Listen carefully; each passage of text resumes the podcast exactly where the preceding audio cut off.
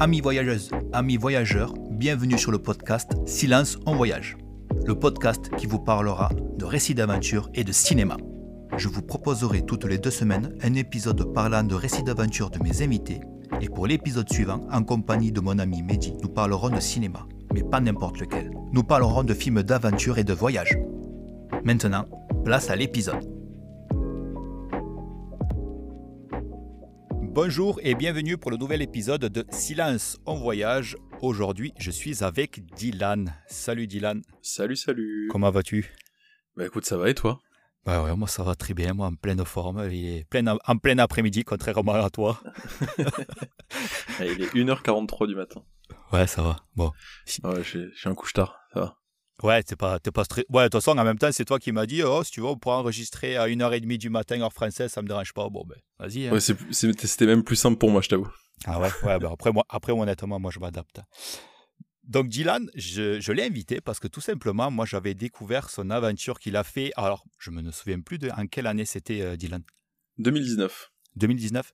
Donc j'avais Ouais. découvert, je ne sais pas comment, son aventure. Euh, j'ai dû, je pense que c'était via Facebook que j'avais euh, découvert ton aventure. Donc j'avais réussi à, je- à te suivre dès le début, même Ah, avant que tu partes euh, de Montréal. Donc de toute façon, tout ça, tu vas nous le raconter. Et je l'ai contacté Dylan récemment, justement, pour qu'il nous raconte cette histoire, parce que c'est quand même assez fou. Dylan a décidé de traverser le Canada de Montréal à Vancouver en Mhm. partant au mois de janvier. Voilà, voilà. Donc, histoire de se rajouter un peu de difficulté. Quelle drôle d'idée. Voilà. Mais avant tout, ben, je, vais, euh, je vais commencer, moi, par la première question que j'ai habituelle avec le podcast. C'est euh, présente-toi, qui est Monsieur Dylan? Euh, bah écoute, moi c'est Dylan Auguste, euh, Dylan Trekking sur euh, les réseaux, euh, et euh, je suis aventurier slash créateur de contenu sur Twitch. Euh, et effectivement, je pense que la première vraie aventure qui m'a fait connaître, c'était euh, c'était la traversée du Canada en 2019. euh, effectivement sur Facebook et oui je, je, on est vieux hein, on est vieux on, on utilise encore Facebook euh, j'ai même une page Facebook vérifiée pour te dire à quel point je fais partie de cette euh, l'élite des vieux quoi. C'est ça. Et, euh, et ouais ouais non c'est tout passé par Facebook sur cette euh, sur cette exploration c'est marrant j'avais complètement oublié que à quel point Facebook avait été prédominant dans dans mes aventures et dans mes mes tout petits débuts modestes de visibilité. Ah, mais moi, je m'en souviens. C'est, c'est, je veux dire, c'était, tu avais utilisé uniquement Facebook, je pense. Je, moi, j'ai pas le souvenir d'Instagram. Et moi, J'avais Insta mais c'était lié à Facebook et je, je nourrissais très peu Insta enfin ça se nourrissait automatiquement en fait et je je, ré- je répondais quasiment pas aux commentaires et tout. euh. J'étais très présent sur Facebook et très peu sur les autres réseaux en fait. Mais moi, là, je m'en souviens de la façon comment j'étais suivi. C'était même pas via des stories. Moi, je m'en souviens de suivre tes posts et de lire en fait tes écrits sur tes Ouais, posts au fur et à mesure. ouais, c'était comme ça, que je l'avais suivi moi.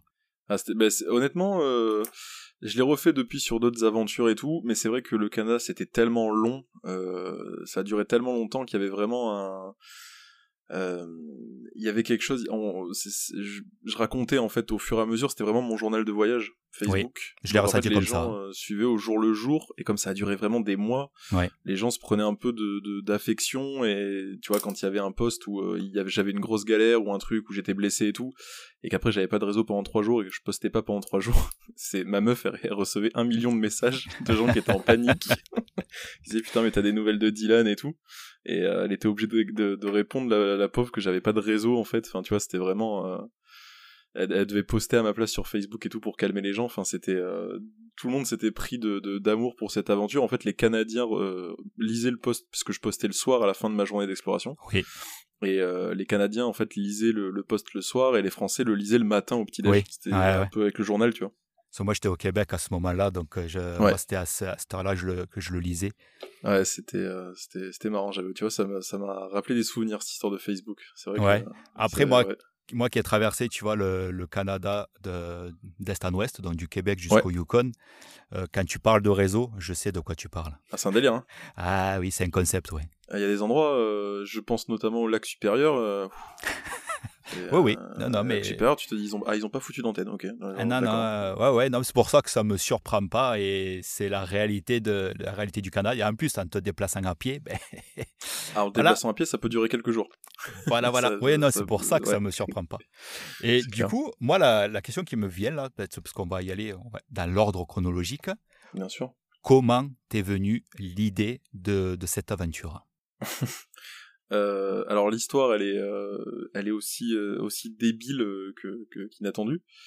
en gros, je, j'avais pour projet, j'étais ambulancier à l'époque. je bossais, j'étais ambulancier pour le SAMU, et j'avais pour projet de, de, devenir paramédic au Canada. voilà, pas les mêmes responsabilités, pas les mêmes mhm. salaires, enfin c'est, c'est quand même autre chose. Donc je m'étais dit bon paramédic au Canada et j'avais prévu de, d'aller à Vancouver. Et en fait, euh, j'avais donc j'avais fait euh, une demande de PVT au début, en sachant que j'avais une équivalence de diplôme et tout. Enfin, ça aurait été assez euh, assez cool, surtout qu'il manque vachement de main d'œuvre et il manque vachement de francophones en plus dans les provinces. Euh, Je te confirme. de l'Ouest. Ouais, voilà. Et de l'Est, pardon. Non, de l'Ouest. Non, de l'Ouest. et et en gros, si tu veux, ma meilleure pote à l'époque vivait à Montréal. Euh, et euh, je m'étais dit, bah, sur la route euh, en allant là-bas, bah, j'irai à Montréal, je m'arrêterai à Montréal et puis et puis après je j'irai au à Vancouver quoi. J'irai à Montréal deux semaines pour voir ma meilleure pote puisque je la vois pas tous les jours du coup vu que moi j'habite à Bordeaux. en France et ce sera un arrêt sur la route et en fait je, je discutais avec un avec des potes et notamment un pote alors c'était en festival c'était à Luxeuil à musique à la rue au moment de l'apéro et euh, à l'apéro. beaucoup de choses. Et, euh, et donc mon pote me dit euh, putain mais pourquoi tu le fais pas à pied plutôt que de prendre l'avion de Montréal à Vancouver? Moi je rigole je lui dis frérot hein, il y, a quelques kilomètres là quand même. c'est pas Toulouse Bordeaux quoi. Non voilà vu de nez ça a l'air pas mal quand même tu vois. Et et en fait je sais pas c'est trop bizarre comme l'idée a fait son chemin. Et je me suis dit putain mais c'est vrai que quand même c'est vrai que ça peut être fun et donc j'ai commencé à, me renseigner, tu vois. Et je suis tombé sur des mecs, effectivement, c'est une traversée qui se fait... Euh, alors à pied, elle se fait peu, euh, particulièrement dans ce sens, parce que c'est le mauvais sens. Ouais. Euh, mais c'est une traversée qui se fait peu à pied. J'ai trouvé un mec notamment qui avait vraiment fait océan à océan. et après, c'est beaucoup à vélo. À vélo, c'est eh une route qui est pas mal empruntée l'été. Oui, oui. Enfin, printemps. qui est pas mal empruntée à vélo.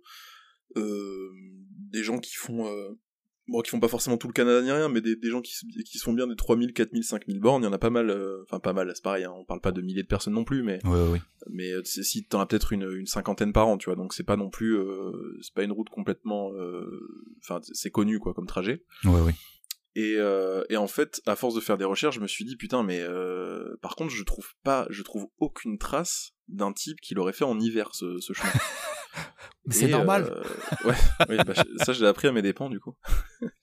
et je me suis dit putain c'est c'est quand même dingue. Et euh, et là euh, écoute comme un con j'ai dit bah du coup pour la peine je vais le faire en hiver quoi. Voilà en gros c'est pas beaucoup plus compliqué ou beaucoup plus glamour que ça. Je me suis dit personne l'a jamais fait en hiver bah vas-y j'ai envie de le faire en hiver moi pour voir. bah j'ai vu. oui, bah, oui, oui, oui.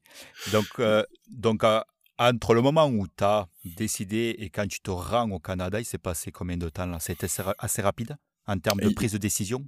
Il s'est passé 13 mois, exactement. Ah, quand même, tu as eu le temps de, de faire germer le truc, quoi. Ah ouais, et puis le temps de, de, préparer. de chercher des sponsors qui me, qui me répondent pas ou qui me rembarrent parce que bah, j'avais 40 euh, abonnés. Enfin, tu vois, j'ai eu le temps de, de, tout faire à l'arrière de mon ambulance, là. Enfin, parce que j'ai travaillé jusqu'au dernier, dernier moment. D'accord. Euh, bah, il fallait de l'oseille, quoi. Et, euh, et voilà. D'accord. Euh, effectivement, euh, effectivement, ouais, 13 mois, ouais. D'accord. Donc là, tu débarques. Parce que moi, en fait, la, moi, vraiment, la partie qui, qui va réellement m'intéresser, c'est justement ton aventure, parce que je pense que tu aurais beaucoup de choses à dire justement sur toute la préparation. Ça, j'en suis quasiment sûr. Ouais, mais c'est chiant. Voilà. Non, non, mais là, moi, c'est vraiment pour m'axer sur ton expérience à toi, en fait. Donc là, tu, tu débarques au mois de janvier à Montréal. Ouais. Et tu pars pour ton aventure. Exactement. Donc là, au niveau, moi, ce qui m'intéresse, parce que moi, j'ai ce souvenir, et, je, et je, tu me dis si je dis des bêtises, que tu es parti à Miron avec un sac de 40-45 kilos à peu près? Ouais, c'est ça, 40, ouais. Ouais. Donc, moi, ce qui m'intéresse, c'est le matériel que tu avais dans ton sac. Euh, il y avait pas mal de choses dans mon sac. Je eh pense que les, les, les, trucs principaux, évidemment, c'est la tente, le duvet, euh, le réchaud, tu vois, tous ces trucs-là. Les fringues. Euh, en version polaire. Évidemment. Évidemment. Donc c'est des duvets qui pèsent lourd, pareil pour les tentes, etc. Enfin, t'es pas dans l'ultra trail, là. Hein. T'es ah à l'exact opposé, en fait. Euh, pareil, des grosses doudounes, enfin tu vois, euh, pas que des trucs compacts parce que c'est quand même des températures qui sont vraiment, vraiment, vraiment vénères au Canada. Eh oui. Euh, et en fait, euh, après t'as la bouffe, t'as le réchaud avec le carburant, t'as plein de petits trucs qui prennent du poids petit à petit, tu vois, ta trousse de secours, ton kit de couture, ton, enfin tous les trucs qui, en fait, l'idée c'est de te dire si demain vraiment je suis au milieu de nulle part et que j'ai pas de moyen de communiquer avec les gens et tout, comment je vais réussir à survivre? Enfin, qu'est-ce que c'est quoi le strict minimum pour réussir à survivre, tu vois? Dans, un environnement où il fait moins 40. Et, euh, et du coup, euh, bah tu fous tout ça dans ton sac et ça, l'air de rien, ça grimpe pas mal vite. Et j'avais un sac ouais de 110 litres qui faisait 40 kilos et euh, je t'avoue, que les 5 premiers kilomètres, et ça j'en ai parlé avec tous les explorateurs que j'ai rencontrés, de toute façon, euh, même euh, quand t'es prêt, même quand tu t'es entraîné, même euh, peu importe, quand les, premiers kilomètres, les, les 5 premiers kilomètres sont terribles. parce que t'es confronté à ton projet, il prend vie, ça fait des mois, voire des années que tu travailles dessus, donc il y a quelque chose de très particulier à y être enfin. Euh, t'as obligatoirement des doutes qui se créent, tu te dis putain ça se trouve je me suis trompé, ça se trouve c'était une idée de merde. Euh, le début il est dur physiquement parce que t'as beau t'être entraîné, tu t'es pas entraîné, tu peux pas t'entraîner en conditions réelles donc euh, tu il y a le froid, il y a enfin il y a tout qui rentre en jeu, il y a le fait de marcher dans la neige, il y a les trucs, enfin c'est infâme. Mais pour nous Français en plus c'est surtout ça, c'est surtout le climat. Surtout en plus, moi, je, je, suis de Toulouse. moi. Ouais, voilà, je suis Toulouse, t'es de Bordeaux, donc je, je connais. Il fait, fait jamais froid chez nous. C'est ça. donc, Ça gèle pas l'hiver, il neige pas, enfin tu vois. C'est ça. Donc il y, a un choc. Après c'était pas ma première, euh, ma enfin j'ai un attrait vraiment pour les pays froids. Tu vois, j'avais été euh, guide euh, sur le, le Vatnajökull en en Islande pendant quelques temps. Enfin j'avais quand même un attrait pour les pays froids. Et j'avais déjà un peu pratiqué, mais pas à ce point, et pas pour aussi longtemps, parce que là j'étais parti pour au moins six mois, tu vois. Oui. alors je savais qu'au bout d'un moment j'allais sortir de l'hiver, mais je savais que les trois prochains mois au minimum allaient être ultra durs par rapport au climat, allaient être hyper durs physiquement le sac euh, premier soir euh, j'ai des traces énormes sur les épaules euh, tu vois enfin j'ai les épaules j'ai des bleus sur les épaules tellement le sac est lourd. Le lendemain matin quand je me réveille j'ai du mal à, me lever parce que j'ai juste trop mal au lombaire parce que le sac il fait 40 kilos. Enfin je suis un beau gabarit tu vois. Je suis plutôt grand plutôt costaud. J'ai fait enfin du, du, rugby des sports de combat toute ma vie et tout. Enfin je suis entraîné je suis physique mais un sac de 40 kilos toute la journée c'est infâme ben oui, non, non, je comprends totalement. C'est infâme et du coup, euh, j'ai marché, euh, j'ai marché un petit moment quand même avec ce putain de sac. il, me, il me semble que j'ai des souvenirs que tu avais pris contact avec, euh, avec Alban Michon, hein, je crois, pour justement te conseiller. Ouais, c'est, alors c'est pas compliqué, c'est Alban qui m'a qui m'a formé. ah, ok, tout simplement, ouais. Voilà, c'est Alban, je l'avais contacté effectivement sur Insta et c'est lui qui m'a appris tout ce que je devais savoir d'un point de vue théorique, du moins. Et tu peux nous dire, moi, même moi, je suis pas non plus expert, mais qui est Alban Michaud? Euh, Alban, c'est potentiellement euh, un des plus grands explorateurs français modernes, c'est sûr. Ouais. Euh, il a pas mal de, de... c'est un plongeur sous glace à la base, Alban. Euh, il, a, il a pas mal de documentaires très intéressants. Si jamais vous tapez Alban Michon, vous allez vite tomber sur des trucs sur, sur, sur Google il a pas mal de beaux reportages, pas mal de beaux livres photos. Enfin, c'est vraiment, euh, c'est un super photographe, super plongeur sous glace. Et euh, il a des expéditions au pôle Nord, au pôle Sud. Euh, il a des expéditions sur le passage du Nord-Ouest. Enfin, c'est vraiment, un, c'est un sacré monsieur. c'est un sacré monsieur et, et c'est un amour absolu et on est on est devenu amis grâce à grâce à ça quoi notre passion commune et tout puis c'est un mec qui est ultra drôle qui est ultra détente et tout donc on s'est vraiment bien entendu et, euh, et ouais, ouais, non, c'est grâce à lui que j'ai encore mes dix doigts, clairement, parce qu'il m'a donné des conseils extrêmement précieux à l'époque, euh, et qu'il a été très disponible. Euh, et du coup, c'est devenu un, si tu veux, un, un moteur pour moi d'être euh, d'être quelqu'un comme Alban, c'est-à-dire que quand je suis contacté maintenant sur Insta, sur Facebook, sur Twitter, peu importe, par mail, par des, des, des, des, jeunes qui veulent monter leur projet, euh, j'essaye de me rendre le disponible à 100% euh, pour les aider à monter leur projet parce que je sais à quel point c'est important euh, quand tu montes un truc comme ça d'être entendu, d'être conseillé. je sais à quel point ça fait plaisir de, de, de, te sentir considéré par des types qui ont un peu fait leur preuve, tu vois. Et, ouais, tu as, ce sentiment où en fait tu as, envie de, as envie de transmettre comme toi, on t'a on on aidé. Bah, c'est une façon de rendre, ouais, parce que si Alban n'avait pas été là, j'aurais pas pu mener mon projet à bien et Et je sais que du coup, si je peux aider moi à mon échelle des, des, jeunes qui essaient de se lancer et qui me contactent, enfin Alban l'a fait pour moi, je, je, je me sens enfin encore une fois il l'aurait pas fait Alban j'aurais certainement jamais réussi à monter ce projet tu vois. Et ça c'est ouais, c'est trop important d'être écouté et d'avoir des retours de quelqu'un qui connaît le milieu. Euh, déjà euh, le milieu polaire pour te conseiller et après même sur des détails à la con mais euh, sur on parlait de préparation tout à l'heure et que c'était chiant parce que bah tu vois la partie sponsoring la partie monter ton dossier la partie machin et tout bah ça c'est pareil c'est des trucs quand tu l'as jamais fait tu l'improvises pas et c'est bien de tomber sur des mecs qui savent gérer un dossier et qui vont te donner les bons conseils pour pas que tu t'épuises et que tu perdes ton énergie Ouais, parce que là, tu dois te retrouver face à ça et tu t'es dit, bon, maintenant, je fais quoi, quoi? Ouais, c'est ça, et puis tu déprimes quand t'as pas de réponse et tout, donc c'est bien quand quelqu'un te prévient, tu vois. C'est bien quand quelqu'un te prévient. Et Alban, moi, il a vraiment été euh, hyper important pour moi. Euh, d'ailleurs, il a écrit la préface euh, du livre de l'aventure. Le livre, enfin le livre que j'ai écrit en rentrant avec. J'avais pris la version, la version dématérialisée moi, parce que justement ah au Canada c'était plus facile pour moi. Oui, oui, oui, oui, le niveau livraison c'était la merde au Canada. J'avais tout essayé et c'était vraiment le bordel. Mais moi, le, livre que j'avais écrit avec ma compagne, effectivement, Alban a écrit la, la préface. Enfin, c'est vraiment c'est un grand monsieur, moi je suis très très fier de pouvoir le compter parmi mes amis parce que c'est quelqu'un euh, au-delà de, de, ce qu'il a fait dans le monde de l'exploration et au-delà de, de, de l'immense explorateur qu'il est, c'est un, très grand monsieur et du coup euh, je le remercierai jamais assez. De toute façon, euh, dès que j'ai l'occasion de le remercier, je le fais. Ouais ouais. Mais je l'ai pas assez parce qu'on n'habite pas, on habite pas à côté à côté. Lui il habite à Tignes donc. Ouais, c'est un peu l'opposé, quoi. J'aimerais le voir un peu plus souvent, mais ça fait un peu loin, quoi. ouais, ouais. Parce que moi, je m'en souviens. Euh, tu vois, tu me, tu me reprends si. Je ne connais pas exactement la tournure, mais il me semble que tu avais euh, partagé justement euh, via un post qu'Alba Michon t'aurait sorti une phrase du style par rapport à, à, ton expédition, à ton aventure, que en gros, si tu te retrouvais dans un état où tout allait bien, c'est que ça n'allait pas.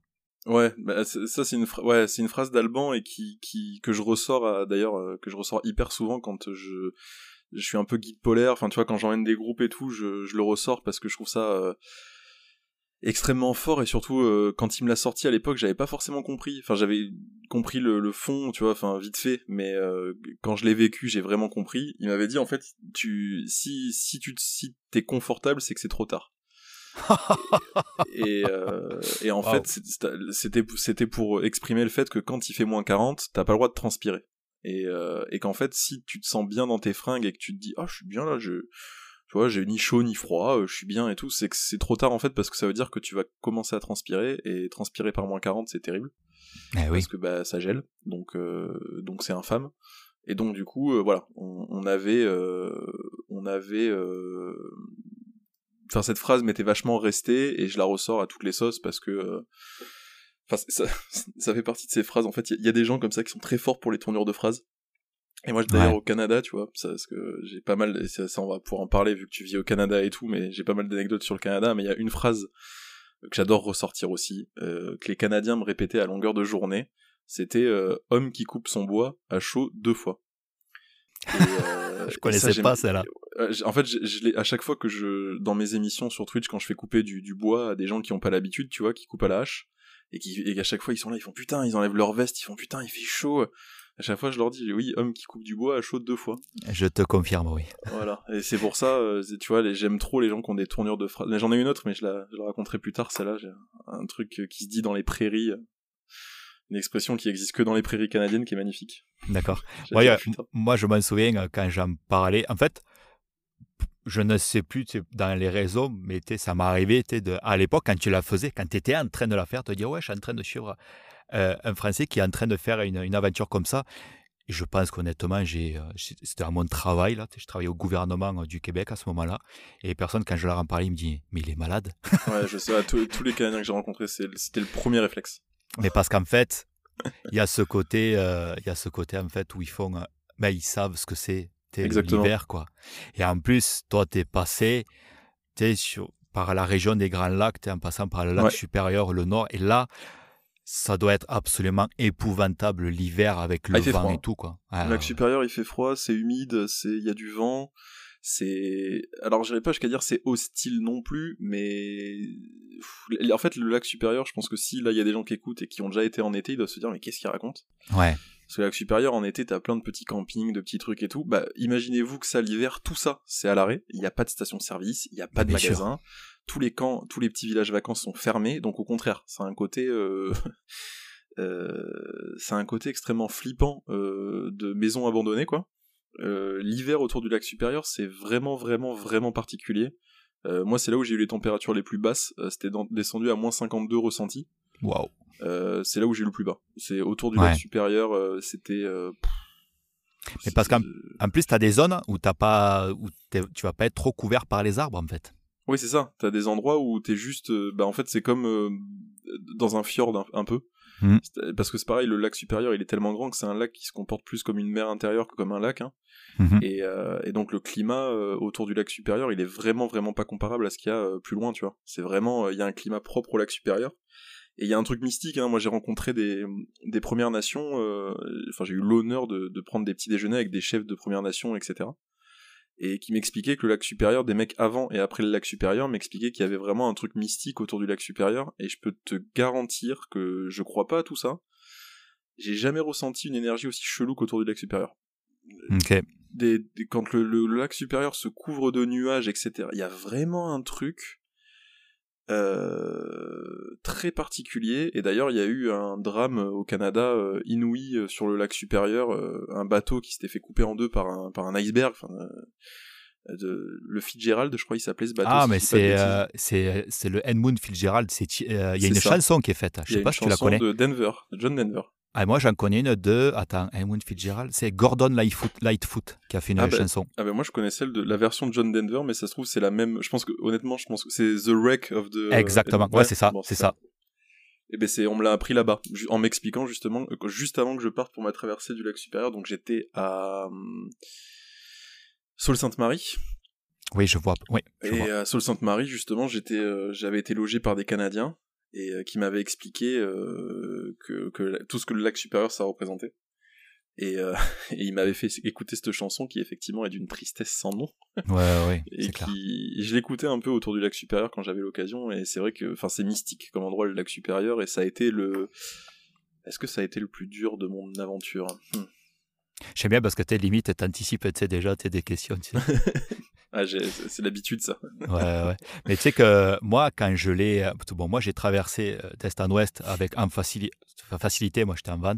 Ouais. Mais je m'en souviens.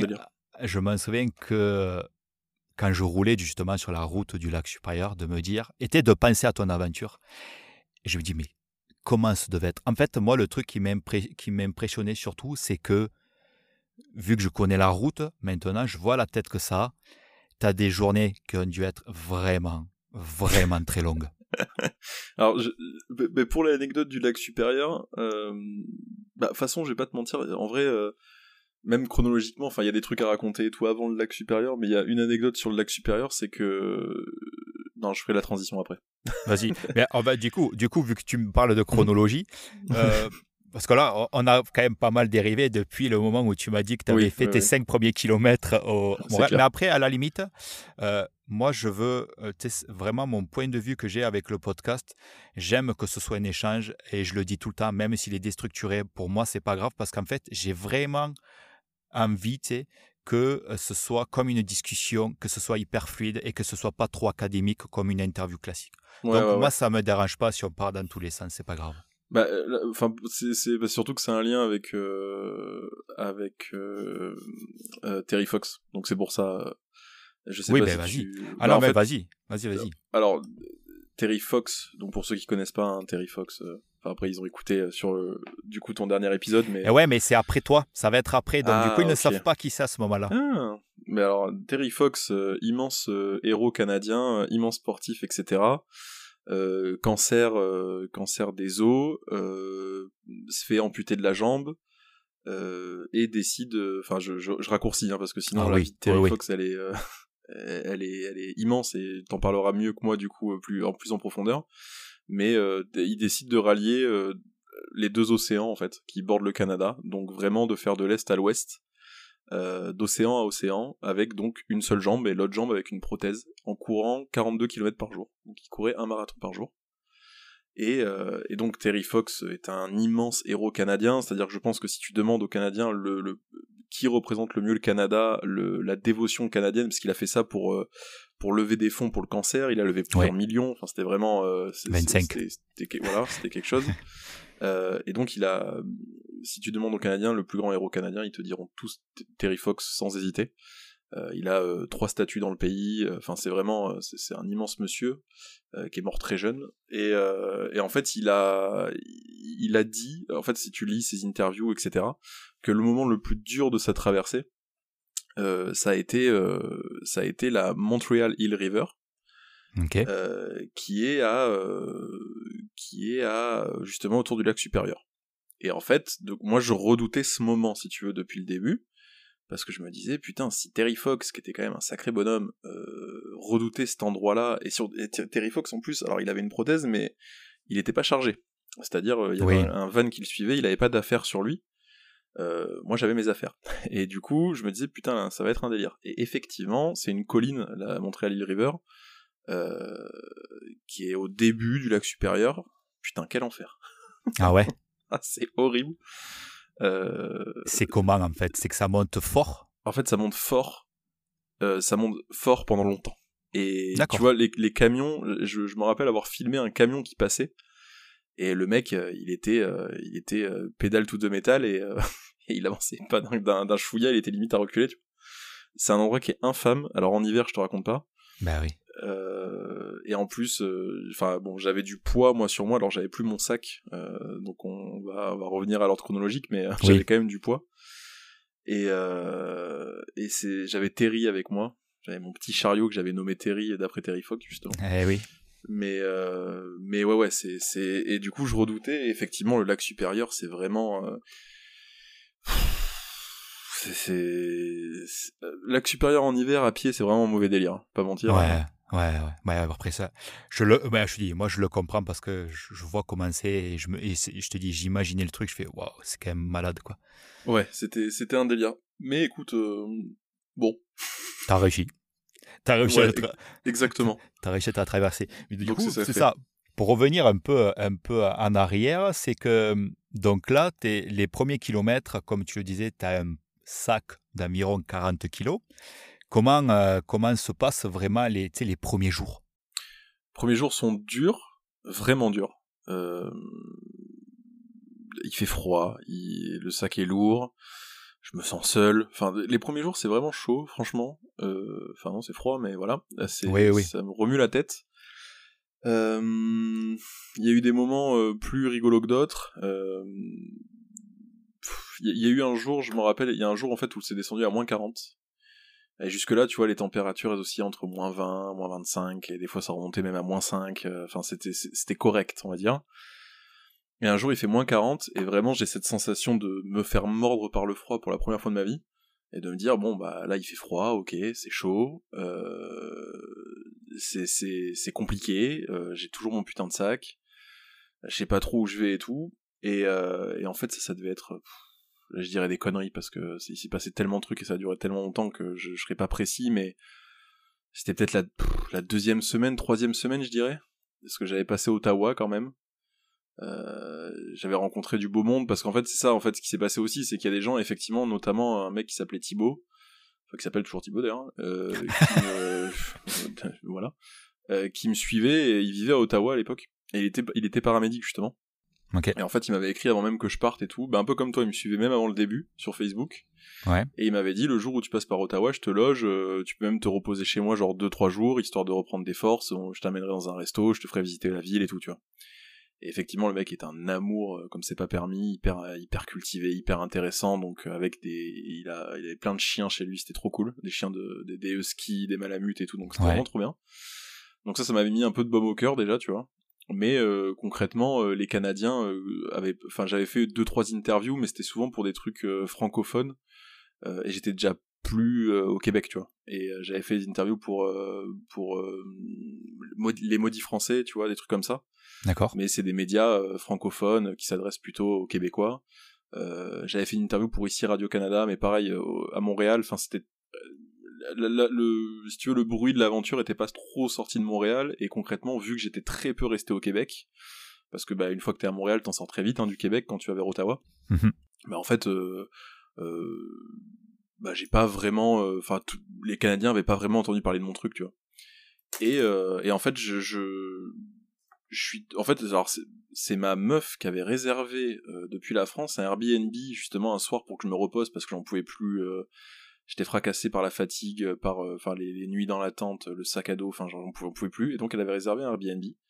Euh, pareil, je, je te retrouverai pas le nom du truc, mais euh, le nom du bled, c'était un tout petit bled et c'était surtout juste à côté d'une base militaire. Ça, je me rappelle bien par contre.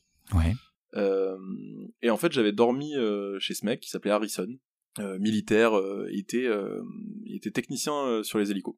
Et il était en formation pour devenir pilote. Et pareil, il avait un chien, tout le monde a un chien au Canada de toute façon. Et ouais. voilà, c'est un truc de ouf. Et, et donc Macy, elle s'appelait même la chienne, tu vois, je me rappelle. Bref. Et on, donc on avait bouffé ensemble, il avait cuisiné, il m'avait fait un poulet au parmesan, je me rappelle. Ça m'avait vachement réconforté où il m'avait expliqué justement, il m'avait dit ah ta meuf m'a raconté un peu ce que tu faisais, putain c'est cool. Euh, bon bah je t'ai fait, je t'ai fait euh, le plat que je fais le mieux, comme ça ça va te réconforter et tout. Donc vraiment super, euh, super nuit, tu vois, j'avais une petite chambre et tout, enfin c'était trop cool. Et le lendemain matin, donc je, je vais pour partir. Et, et, il me dit bah attends ça te dérange pas que je prenne en photo et que je te, je te mette sur, sur Facebook euh, je partage. Euh, ton, ton, je dis que tu es en train de traverser le Canada à pied en hiver euh, et que si jamais les gens te croisent, bah ils te, enfin tu, ça sert à rien de te proposer de te prendre en bagnole, mais par contre ils peuvent te faire te klaxonner ou te faire un signe de la main ou ou te payer un café, tu vois. Un peu de chaleur quoi. Voilà c'est ça. Et bon, je, je, je, fais ma journée moi, je marche machin et tout. Et, et justement cette journée qui est improbable parce qu'en fait je me retrouve malgré moi à traverser la base militaire à pied. Et à un moment donné, je me retrouve avec deux meurs qui m'arrivent sur la gueule, qui arrivent de derrière une colline enneigée, qui arrivent sur la gueule avec les mecs, avec les armes, parce qu'en plus j'ai un sac de 40 kilos sur le dos, enfin faut le rappeler quand même.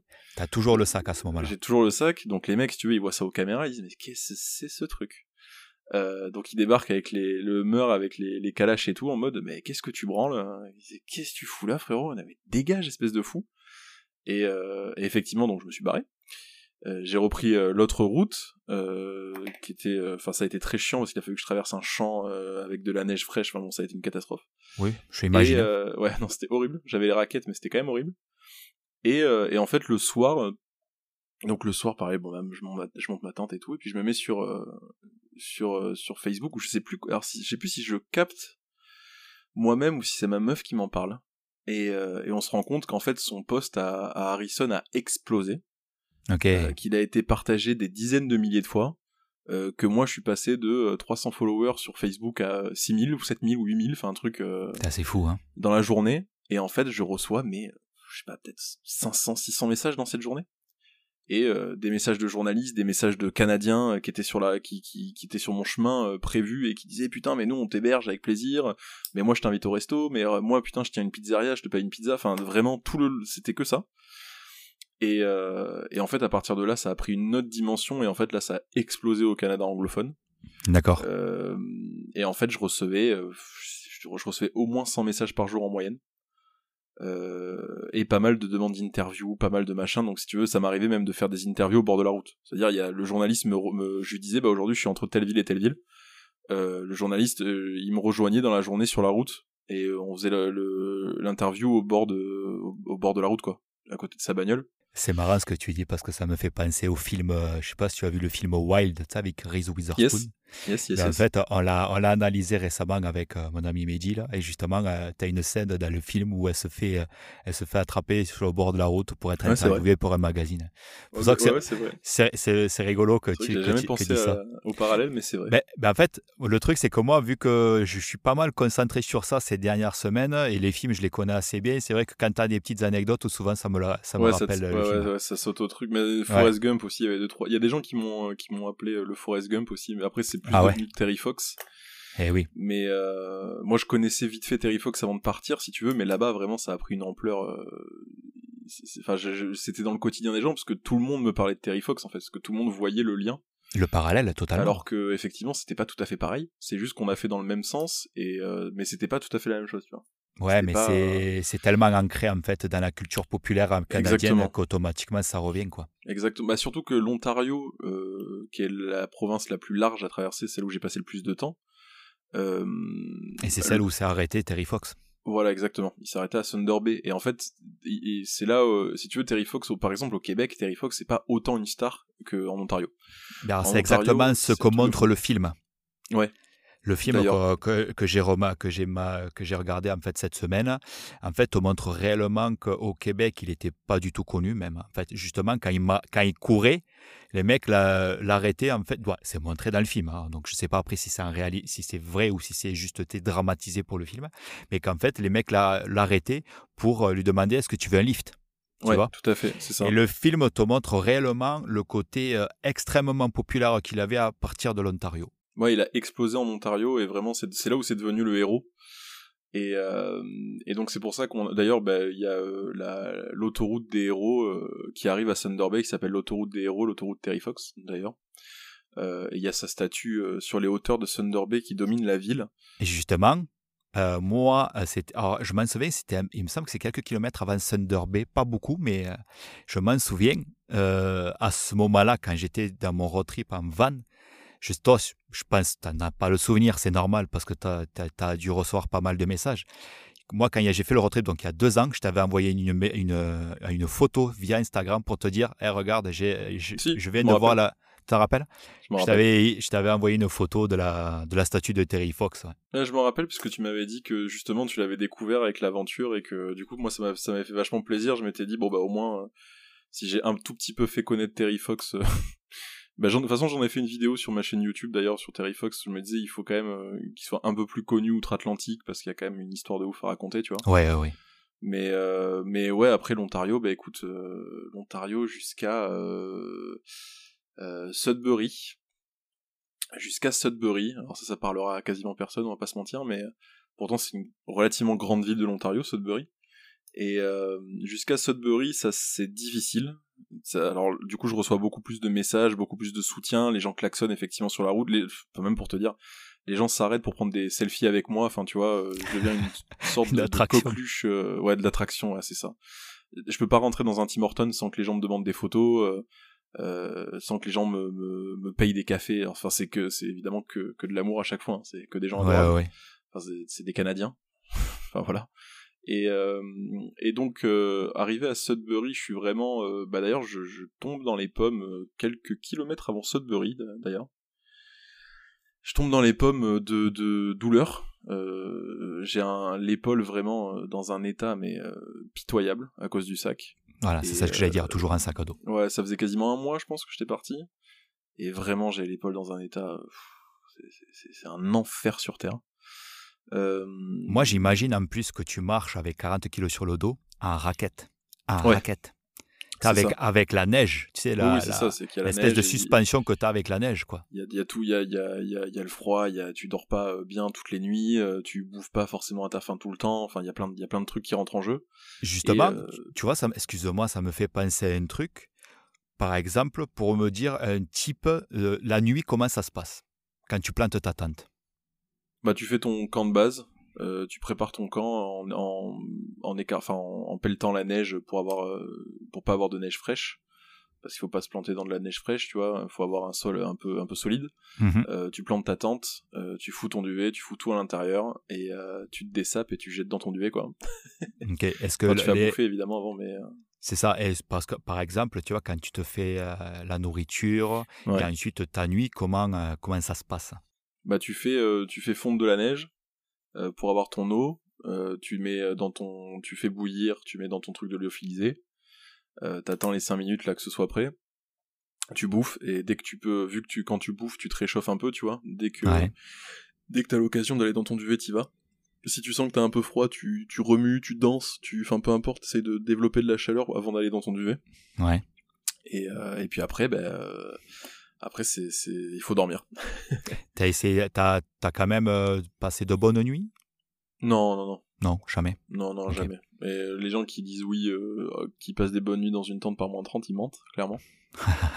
parce que même avec le meilleur, j'avais vraiment le meilleur duvet que tu peux avoir sur le marché, le meilleur matelas que tu peux avoir sur le marché. Enfin, c'est pas des matelas, le meilleur matelas en termes de de résistance au froid, pas en termes ouais, d'isolation. Ouais, Et ouais, d'isolation, voilà. Et non, dès que tu dès que tu, tu, tu, fais un mauvais mouvement, euh, tu t'es instantanément réveillé par le froid. Dès que tu touches un bord de la tente, vu que bah, ta respiration crée de la condensation à l'intérieur de la tente et du coup tout gèle, donc toutes les parois de la tente sont gelées, donc dès que tu bouges, t'as de la neige de, de, de, de, respiration qui te tombe sur la gueule, enfin, t'es jamais confortable. Hein.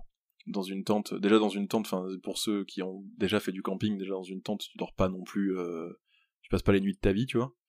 Euh, alors dans une tente par moins 40, moins 50, je... non, oui, parce qu'en fait, moi, je te, je te, pose des questions qui peuvent paraître anodines, mais je me mets toujours dans le, à la place de quelqu'un qui vraiment découvrirait ouais, bien sûr. le camping, l'hiver, tout ça. Quoi. Ok, donc là, euh, maintenant, donc comme tu disais, tu es tombé dans les pommes parce que tu as une douleur à l'épaule. Moi, je m'en souviens exactement, mais je te laisse raconter le, le problème que tu as eu à l'épaule, en fait. Alors, j'ai quand même réussi à me, glisser, à me, traîner jusqu'à Sudbury. Et, euh, et, donc j'ai été logé par des gens là-bas. Euh, j'ai justement mis un message sur Facebook en disant bon euh, là j'ai l'épaule, je peux plus porter mon sac, vraiment, je, peux plus, c'est trop douloureux. Est-ce que quelqu'un a un contact avec un kiné, avec un médecin, enfin peu importe, parce que moi je suis quand même dans un pays que je connais pas, je connais pas le système de santé, enfin je m'étais renseigné avant de partir quand même, mais je, je sais pas exactement comment ça marche, tu vois. Donc on me conseille un médecin, euh, quelqu'un euh, me, me, me, met en contact avec les types pour euh, à Sudbury. donc j'y vais et le mec me dit vous avez une bursite vraiment méchamment enflammée. Donc une bursite, bah, c'est une inflammation de la bourse de, l'épaule. Donc c'est l'équivalent d'une tendinite pour faire très simple. S'il y a des médecins qui écoutent, ils vont ils vont tomber de leur chaise, mais c'est voilà. Euh, et en gros, sauf que là c'était vraiment giga enflammé, j'avais le bras, euh, l'épaule, ce qu'il a appelé euh, gelé, c'est-à-dire je pouvais plus du tout lever le bras à plus de, de 30 degrés, tu vois. Et, tout était douloureux, enfin c'était infernal. Et, du coup, il me dit, bah il faut arrêter en fait. Et je dis, ah non. il me dit, ah bah il faut arrêter, c'est soit, enfin il faut trouver une solution pour votre sac alors du coup. Et je dis, oui, c'est, arrêter c'est pas d'actualité, trouver une solution pour le sac, on va voir. Et pareil, j'avais mis un message sur Facebook en disant euh, eh bien écoutez je me, je me creuse la tête euh, mais vu que maintenant on est plusieurs milliers ici euh, est-ce qu'il n'y a pas moyen de de discuter tous ensemble quoi de, de, de, de ce sujet? Et, et en fait quelqu'un avait eu alors plein de gens ont eu plein d'idées plein d'idées enfin il y a eu plein de trucs au début j'avais une poussette enfin machin. Et en fait il y a quelqu'un qui a dit ben un, un, chariot de vélo là les petites remorques que tu mets au vélo pour transporter les gosses bah ça ce serait top. En fait tu mets ton sac dedans et, et en avant et, euh, et en fait, un mec, euh, Marc, euh, de, son, de son prénom, francophone en plus, m'a offert, m'a offert un, donc un, il a, il a trouvé sur sur Craigslist ou Facebook Marketplace, enfin un truc comme ça, mhm. une petite, une petite remorque, une petite remorque à vélo justement, et avec son beau-frère qui s'appelait Stéphane, Stéphane me l'a, c'est, quel homme celui-là, euh, vraiment, il savait tout faire, Stéphane, c'était un truc de fou. Et en fait, il me l'a euh, adapté au terrain. Donc, il m'a, euh, il m'a installé un ski rétractable sur le côté pour quand j'étais dans une situation où il y avait trop de neige et on le mettait sur le ski pour que ça, pour que le, pour que ça glisse, tu vois. Et, donc, donc d'ailleurs, enfin vraiment, j'encourage les gens à aller voir sur ma chaîne YouTube le film de, tout ce que je raconte là en ce moment parce qu'il y a pas mal de moments qui sont filmés et notamment la, création de ce chariot avec le ski rétractable et tout. Et, euh, ta chaîne, c'est Dylan Trekking. Hein, ouais, Dylan Trekking, ouais, tout à fait. Et donc, je l'ai appelé Terry, en hommage à Terry Fox. Euh, Terry 1. petit chariot, Terry 1, ouais. Euh, qui est devenu euh, qui est devenu mon compagnon d'infortune euh, et qui est vraiment enfin pour le coup je suis pas matérialiste et tout mais là j'ai vraiment partagé une histoire enfin ceux qui ont vu Seul au monde avec Tom Hanks ah ok et Wilson c'était mon Wilson Terry clairement Ouais. Euh, mais c'est surtout qui t'a sauvé le voyage en fait, parce que t'as pu euh, continuer à faire ton aventure en fait. Bah en fait, tu vois, je galérais à la fin, je faisais 5 km, 10 km par jour parce que j'arrivais plus à avancer, c'est-à-dire euh, c'était horrible, tout était douloureux, je pouvais pas porter le sac plus de 20 minutes d'affilée. Et premier jour avec Terry, je fais 40 bornes. Waouh, ouais. Et là, vraiment incroyable. donc ça a un peu révolutionné le truc. ça m'a permis de repartir de plus belle, ça a changé mon voyage. Enfin, je, le jour où j'ai eu Terry, je, toute façon, tu vois euh, la photo euh, du, du, du, premier jour où je pars avec Terry, j'ai un sourire euh, jusqu'aux oreilles, tu vois. Enfin, c'est vraiment, ça avait tout changé. Parce qu'au-delà, au-delà du physique, t'as aussi la tête, quoi. De la tête, et puis je, je, vais te dire, hein, ça symbolisait vachement euh, le soutien que je recevais en fait. C'est-à-dire que tout le soutien que je, que je recevais, il était vachement euh, numérique et euh, immatériel en fait. C'était des messages, c'était des, des, coups de klaxon ou un café éventuellement, mais je comprends. Ouais, là, il y avait un truc derrière moi qui me poussait, si tu veux, qui, qui, qui avait été fabriqué des mains d'un mec, tu vois. Enfin, c'est vraiment d'un mec en plus avec qui j'avais passé une soirée exceptionnelle. On avait fait un barbecue d'orignal par moins 30 on avait euh, fait un, jacuzzi euh, pareil par moins 30 en buvant du, vin de marguerite et en bouffant des, bonbons à la weed. Enfin la, soirée était exceptionnelle tu vois. C'était un moment de, hors du temps euh, au milieu d'une aventure hyper éprouvante. Je trouve ça vraiment intéressant comme idée là tu vois de ce que tu viens de dire. Le fait que tu ça se qu'en fait ton soutien se matérialise par une aide qui en fait a changé radicalement ton aventure ah ouais, c'était vraiment ça, hein, je te jure, il y avait un côté, puis il était derrière moi, donc il y avait vraiment ce côté, il me poussait, tu vois. Et, puis c'était, euh, c'était, enfin plein de choses, Terry, les gens vraiment, euh, les gens parlaient de Terry comme un être humain, tu vois. Et moi le premier, hein. Et, en fait, euh, bah, Terry m'a accompagné jusqu'à, bah, jusqu'à la Montréal Hill River, et ça c'est ouf. Parce que la Montréal Hill River, donc, dont je parlais tout à l'heure, qui a été le moment détesté de Terry Fox, et ben c'est là où Terry 1 a cassé pour la première fois. Ah. Euh, le châssis a cassé, tu vois. Donc le, le, bon, pour ça je te dis le côté mystique du, du lac euh, c'est vraiment chelou. Et donc là ça a pété, j'ai rencontré un mec qui a ressoudé, mais derrière ça a repété quand j'étais à Marathon, euh, qui est d'ailleurs un endroit absolument sublime, Marathon, si jamais vous y passez dans le coin. c'est dans quel coin ça? Supérieur, c'est c'est vers le après Wawa, etc autour du lac supérieur, c'est là où il y a Pebble Beach, tout ça, c'est incroyable comme endroit. Et euh, pareil, j'ai fait des rencontres incroyables à marathon, enfin c'était vraiment trop cool. Et, euh, et là, Terry a cassé pour de bon, et, euh, et donc quelqu'un, en fait j'étais en train de le faire réparer, Terry 1, et le mec me dit, enfin tu sais c'était vraiment comme dans les films avec les hôpitaux quoi, tu vois. Le mec vient me voir, sort de la salle d'opération, il me dit ah, on peut plus rien faire, j'étais limite à chialer quoi. et t'entends le bruit derrière le putain c'est terrible, l'impression de perdre mon gosse. et, euh, et, en fait, il y a un mec avec qui j'avais bouffé la veille, parce que qui m'avait dit euh, putain j'ai trop envie de te rencontrer, j'ai envie de discuter avec toi et tout machin. Il arrive, euh, enfin je le croise ce jour-là parce qu'il a en fait marathon c'est un, un village, hein, je veux dire il y a, a peut-être 1500 ou 2000 habitants, donc tout le monde se connaît, tout le monde se croise et tout, donc je le recroise chez le quincailleur qui est en train de me retaper Terry. Et il me dit putain t'as pas l'air bien, et donc je lui explique, et il me dit ah merde et tout, bon. Et le mec se casse avec son, son pick-up, et il revient une heure après avec un carton il descend, euh, il descend du pick-up, il chope son carton à l'arrière du pick-up, il me le donne, il me dit allez tiens c'est pour toi c'est cadeau, et il se casse sans demander son dû tu vois. Et en fait c'était un, un, Terry tout neuf quoi. Et euh, donc c'était Terry 2. Ok donc là c'était pas un Terry euh, fabriqué là, celui-là c'était un Ouais, Mais il n'était pas fabriqué par l'homme, il était réellement euh, voilà. acheté. Euh, c'était un Terry euh, tout neuf. Ouais. alors il n'y avait pas le ski rétractable, etc. Enfin, il a fallu. Enfin, je pouvais pas tout remonter, c'était pas possible, ça demandait trop de taf. donc là, je suis parti un peu plus, un peu, enfin moins, il était moins, voilà, moins customisé, on va dire. Moins polyvalent. Voilà, mais par contre, il était tout neuf et tout, et ben, je suis parti avec Terry 2 euh, avec, enfin, du coup, ça m'a re-sauvé le voyage, mais en fait, c'est que ça, c'est-à-dire, c'est toujours des gens qui me sauvent le voyage. Et du coup, Terry 2 a rencontré Terry à Thunder Bay, effectivement, puisque j'ai été euh, prendre des photos devant la, la statue de Terry Fox à Thunder Bay avec Terry 2 et avec, avec un petit morceau de tissu de Terry 1 aussi, qui est d'ailleurs juste derrière moi dans mon bureau. Ah, tu l'as gardé Oh, nice Ouais, j'ai accroché au mur le, bah, le, l'endroit où j'avais écrit Terry sur le, sur le truc, je l'ai accroché au mur derrière moi. D'accord, ok. Parce que ça fait vraiment partie de mon histoire, ce truc. Bah oui. Et, euh, vraiment, vraiment. Bah, tu vois, j'ai un drapeau euh, juste en face de moi, là, j'ai un drapeau canadien euh, qu'on m'a offert, justement, pour que je le mette tout en haut de. Parce que les, trucs comme ça, ils ont des drapeaux.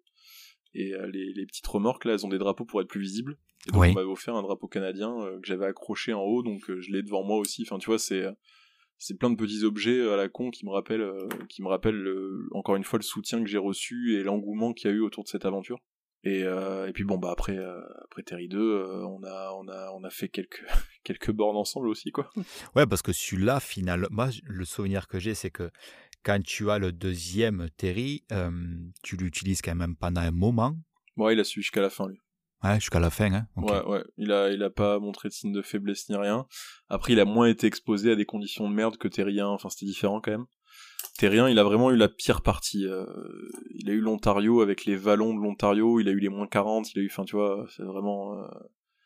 C'était un enfer pour, euh, pour le petit Terrien. Mais, euh... mais ouais, après, bah, évidemment, des, des paysages incroyables ah bah surtout le lac supérieur. Moi, je, de l'avoir fan été, déjà, je trouvais certains coins qui étaient malades. Mais ah, toi, l'hiver, hein. là, ça devait être vraiment, vraiment beau. Hein. J'ai vu le plus beau coucher de soleil de ma vie sur le lac supérieur en hiver. Le ciel euh, dégagé, mais dégagé à la perfection. Un soleil euh, immense, euh, orange, l'orange parfait, qui donne un ciel violet sur le lac supérieur. et moi, j'étais du côté où c'était gelé. Enfin, c'était... c'était le plus beau coucher de soleil de ma vie. Franchement, ouais. Toi, au niveau de la, de la traversée du lac supérieur, toi, dans quel état d'esprit tu es? Tu dois, tu, dois tu dois avoir des hauts et des bas, en fait. Ah, il y a eu des moments de merde. Hein. Il y a des moments de merde. Bah, tu vois, il y a un soir, euh, justement, je parlais tout à l'heure des, petits villages abandonnés. Il y a un soir où euh, j'avais vraiment, enfin, j'en pouvais plus. J'avais trop froid, j'avais mal partout, j'avais trop faim, machin et tout. Enfin, j'ai vraiment, j'étais, euh, j'étais au bout. Et c'était juste en bas de la montée à l'île Riverdale. C'était juste avant de la montée. je m'étais arrêté, il commençait à faire nuit. Je m'étais dit bon, je m'arrête là et euh, parce que je savais que ça allait être un moment euh, catastrophique la montée à la river je l'avais anticipé et tout je m'étais dit il faut que je me repose avant et euh, et en fait autour de moi il y avait énormément neigé. Et en fait tous les endroits où potentiellement j'aurais pu poser ma tente habituellement il y avait énormément de neige fraîche. Et donc ça me demandait un, pelletage surréaliste où il fallait que je tasse la neige. Enfin c'était même avec les raquettes enfin là il y avait vraiment beaucoup beaucoup beaucoup de neige fraîche. Il avait beaucoup neigé. Euh, et, en fait, il y avait un village vacances euh, bah, abandonné du coup pendant l'hiver. Et, euh, et, en fait, j'étais rentré du coup dans une des baraques, dans un des, des, des bungalows, enfin non, c'est des, petits chalets on va dire. J'étais rentré dans un des petits chalets. alors j'avais forcé la porte entre gros guillemets parce que j'avais fait très très gaffe. En fait, je, je sais qu'avec les différences de température, le bois bouge, donc c'était assez facile à ouvrir la porte. J'ai rien cassé, tu vois. Ouais. Euh, mais j'ai ouvert la porte pour me mettre à l'abri. En plus, il y avait une tempête toute la journée. Enfin, vraiment, ça a été horrible. Euh, et en fait, j'ai dormi là. Euh, j'ai dormi dans cet endroit-là. Au moins, j'étais protégé des éléments. Alors, il faisait encore plus froid qu'à l'extérieur, je pense, limite. Mhm. Le fait que cette baraque elle soit restée à l'abandon et que pendant aussi longtemps, bah, du coup, le froid s'était accumulé à l'intérieur, c'était horrible. En plus, il n'y avait pas le soleil. Ouais, voilà, c'est ça. Tout était fermé. Tous les, volets étaient fermés, etc. Euh, j'ai remis l'électricité, j'avais allumé le, chauffage, sauf qu'il chauffait pas du tout. Donc j'avais allumé les plaques de cuisson, pour te dire, pour essayer de créer de la, chaleur, tu vois. Ouais. Et, euh, et j'avais dormi là, et je me rappelle euh, me mettre à chialer, mais de ouf, tu vois. Vraiment, tu sais, le craquage, quoi. Mais à chialer. en plus, il y avait pas du tout de réseau, donc je pouvais appeler personne, je pouvais contacter personne. Enfin, tu vois, j'avais vraiment, j'avais pas mes petits messages de soutien. Enfin, là, il y avait rien. Je pouvais pas appeler ma meuf. je pouvais pas appeler mes parents. Enfin, c'était horrible. Surtout que ma meuf était une grosse part de l'aventure parce qu'on s'appelait euh, à chaque fois que j'avais l'occasion de l'appeler, donc on s'appelait quasiment tous les jours, tu vois. Ouais. Euh, dès que j'avais du réseau, en fait, on s'appelait, euh, on passait du temps ensemble, même des fois la journée quand je marchais et que j'avais du réseau, enfin, enfin pas des fois, tout le temps. on s'appelait quand t'as finissé sa journée de taf, tu vois, avec le décalage horaire. Donc c'était vraiment un, pilier de ouf. Et là vraiment, je me retrouve une soirée où je suis en mode bon bah là, j'en peux plus en fait. Et et du coup, je, je craque complet, je m'endors en chialant, je me réveille en chialant. Enfin, laisse tomber. J'arrive en haut de la colline, euh, Terry qui casse. Enfin. C'est malheureusement, mais c'est aussi ça l'aventure, c'est le ah bah, fait qu'en fait tu vis pas que des moments d'extase et que tu as justement des moments où euh, tu es au fond, euh, clairement au fond du saut et tu te remets en question en fait. C'est ah oui oui. Et puis tout est douloureux, tout est machin, mais tu vois, c'est pour. En fait, le truc c'est qu'il y, a plus, peu importe l'aventure que tu fais et tout, il y aura toujours plus de moments durs que de moments bien. Le truc c'est que les moments, les, les, bons moments sont tellement décuplés. Euh, tu vois, j'ai des souvenirs. Euh, qui te servent de moteur, quoi. Ouais, bah c'est ça. Et puis ça, c'est des trucs que tu vivrais pas dans d'autres circonstances. Euh, je me rappelle avoir, euh, ça c'était bien avant parce que ça devait être la deuxième semaine, je dirais à peine, où j'étais vraiment au fin fond de l'Ontario, dans un coin paumé, au milieu d'un, enfin, j'étais, je traversais la forêt, quoi. Et en fait, il faisait hyper beau, je marchais de nuit parce que j'étais à la bourse sur sur mon planning et, euh, et je tombe sur un, un enclos, euh, un cirque euh, à cheval, au milieu, vraiment sous la pleine lune, donc hyper éclairé, au milieu de la neige, avec un cheval qui court en rond et qui joue dans la neige, tu vois. Et ça a l'air de rien comme ça. Mais putain, c'était tellement beau sur le coup, c'était tellement poétique. Et, euh, et ça m'a redonné de l'énergie pour une semaine, tu vois. Et en fait, des petits événements comme ça, hein. ça te rebooste c'est des, des, moments euh, hors du temps. Après, il y a les rencontres, évidemment, tout ça. En fait, il y a toujours une raison de te rebooster.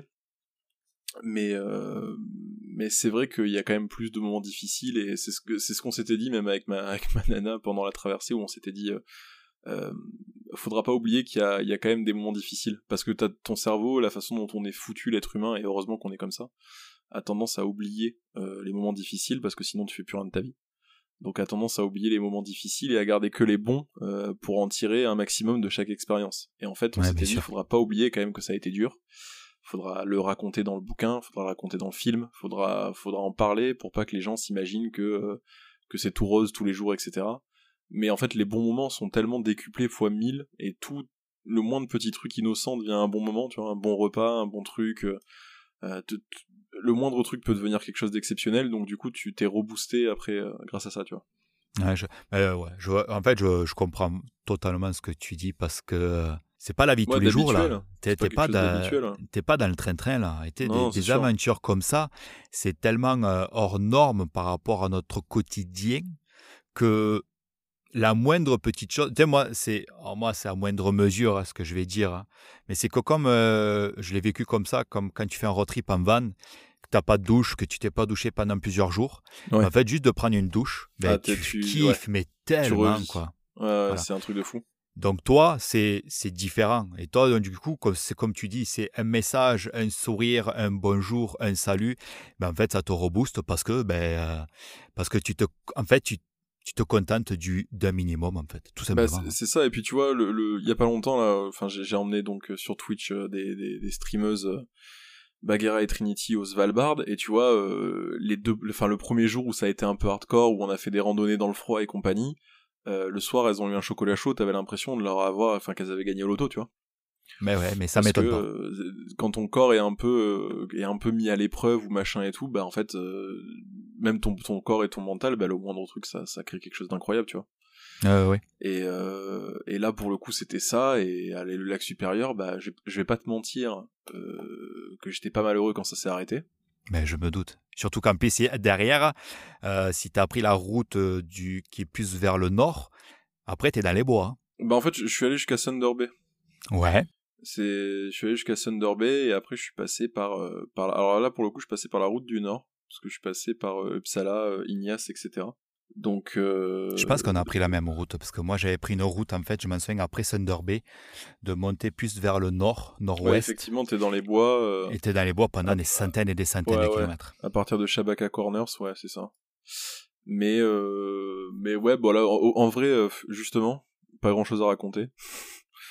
parce que bah, tu marches tout droit, quoi, dans les bois. Donc, euh rien de, de, de bien fameux euh, mais tu vois avant enfin parce que j'ai sauté pas mal de trucs mais même avant le lac supérieur t'as as, d'autres lacs évidemment. Oui.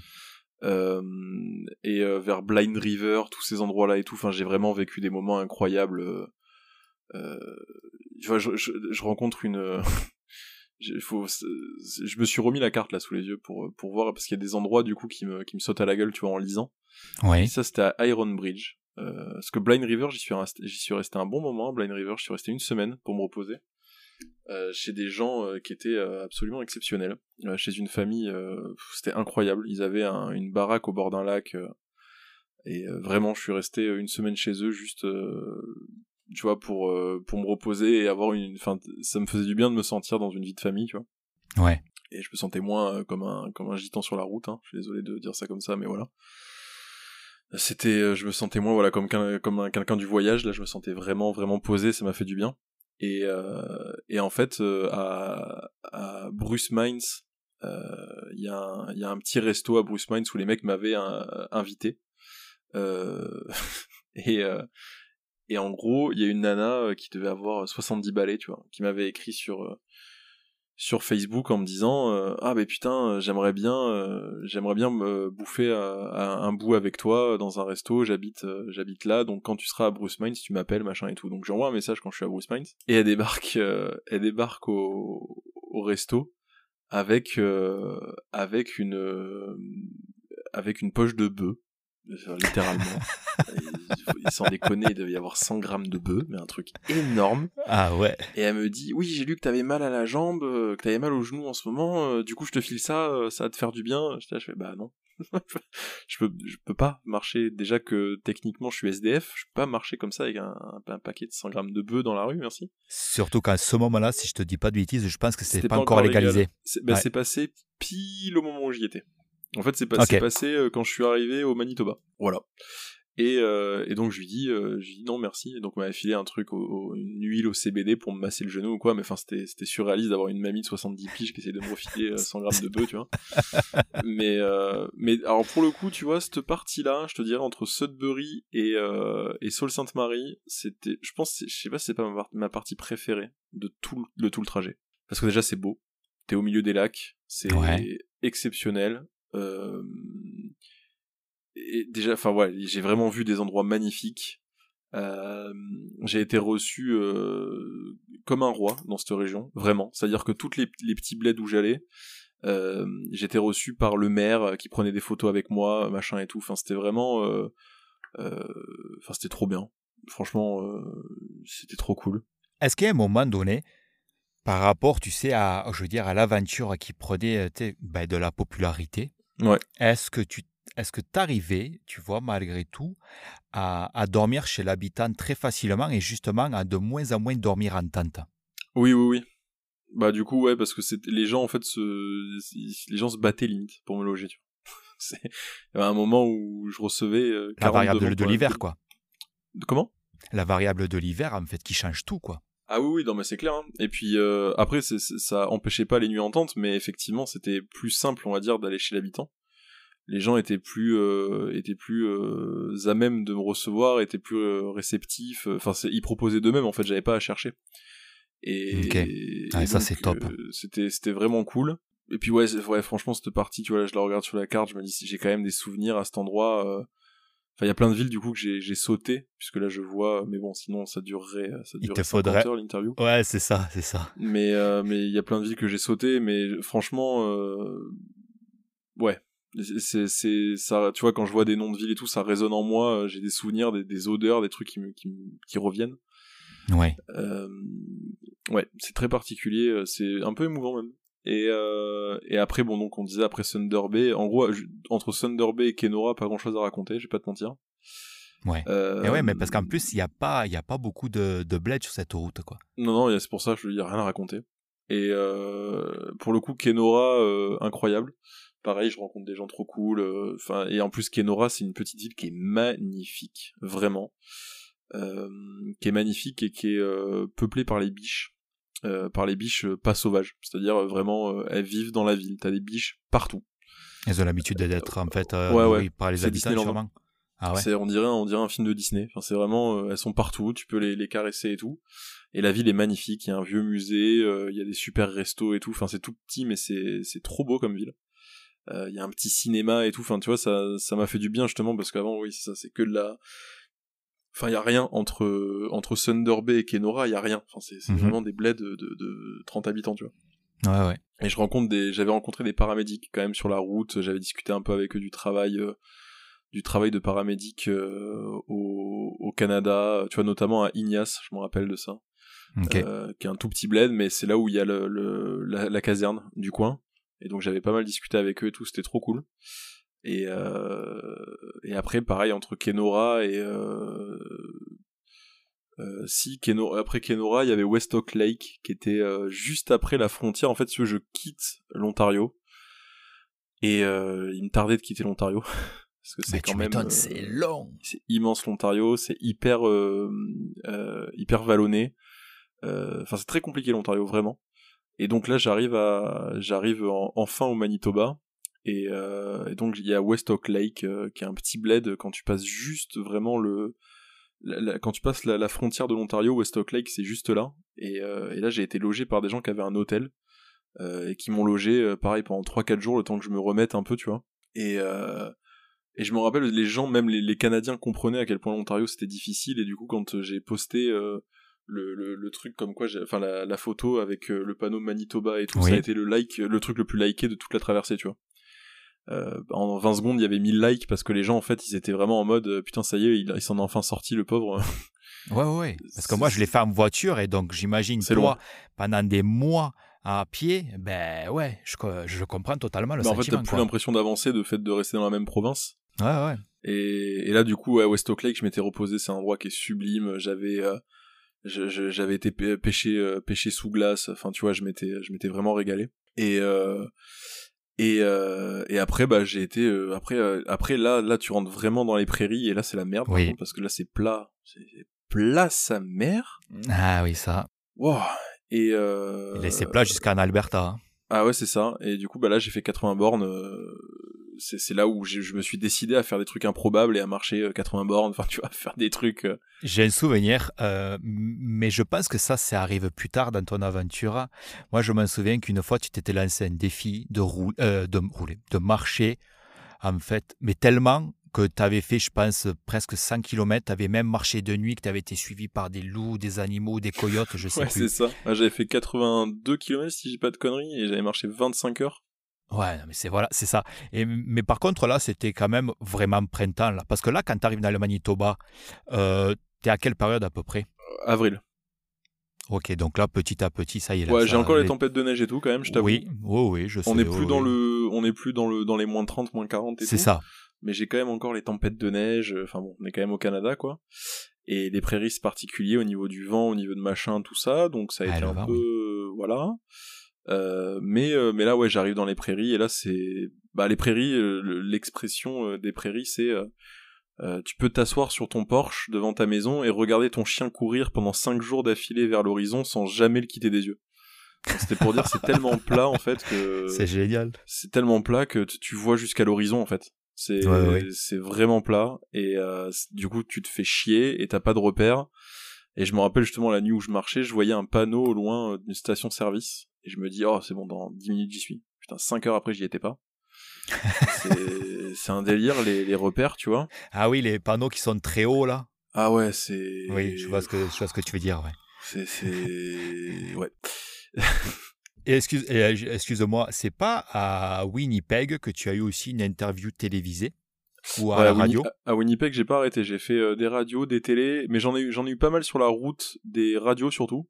Oui, j'ai fait pas mal d'interviews, d'interviews radio sur la route et euh, Winnipeg, ouais, ça, ça, ça a pas arrêté. Euh, dans la même journée, on avait fait euh, deux télés, une radio. Parce qu'en fait, ma meuf m'avait rejoint à Winnipeg. On, je lui ai dit, Winnipeg, je prends une pause parce que c'était à la moitié de mon chemin à peu près. D'ailleurs, ça faisait, ça faisait un peu plus de 2000 km. depuis Montréal et je m'étais dit on s'arrête ça faisait trois ou quatre mois qu'on s'était pas vu euh, donc ma nana, on s'était dit, on se rejoint à Winnipeg, et là, à Winnipeg, je prends euh, deux semaines, trois semaines de vacances euh, où j'arrête, je m'arrête complètement, et en fait, pendant deux, trois semaines, juste, je, je me repose, tu vois. Et, et du coup, on avait fait une journée où, effectivement, on avait pas mal enchaîné les, les, les interviews en français, en anglais, machin. Et c'était, c'était cool, hein, c'était rigolo, tu vois. Mais, mais bon, c'était, c'était, oui, c'était plus pour la rigolade et pour l'anecdote.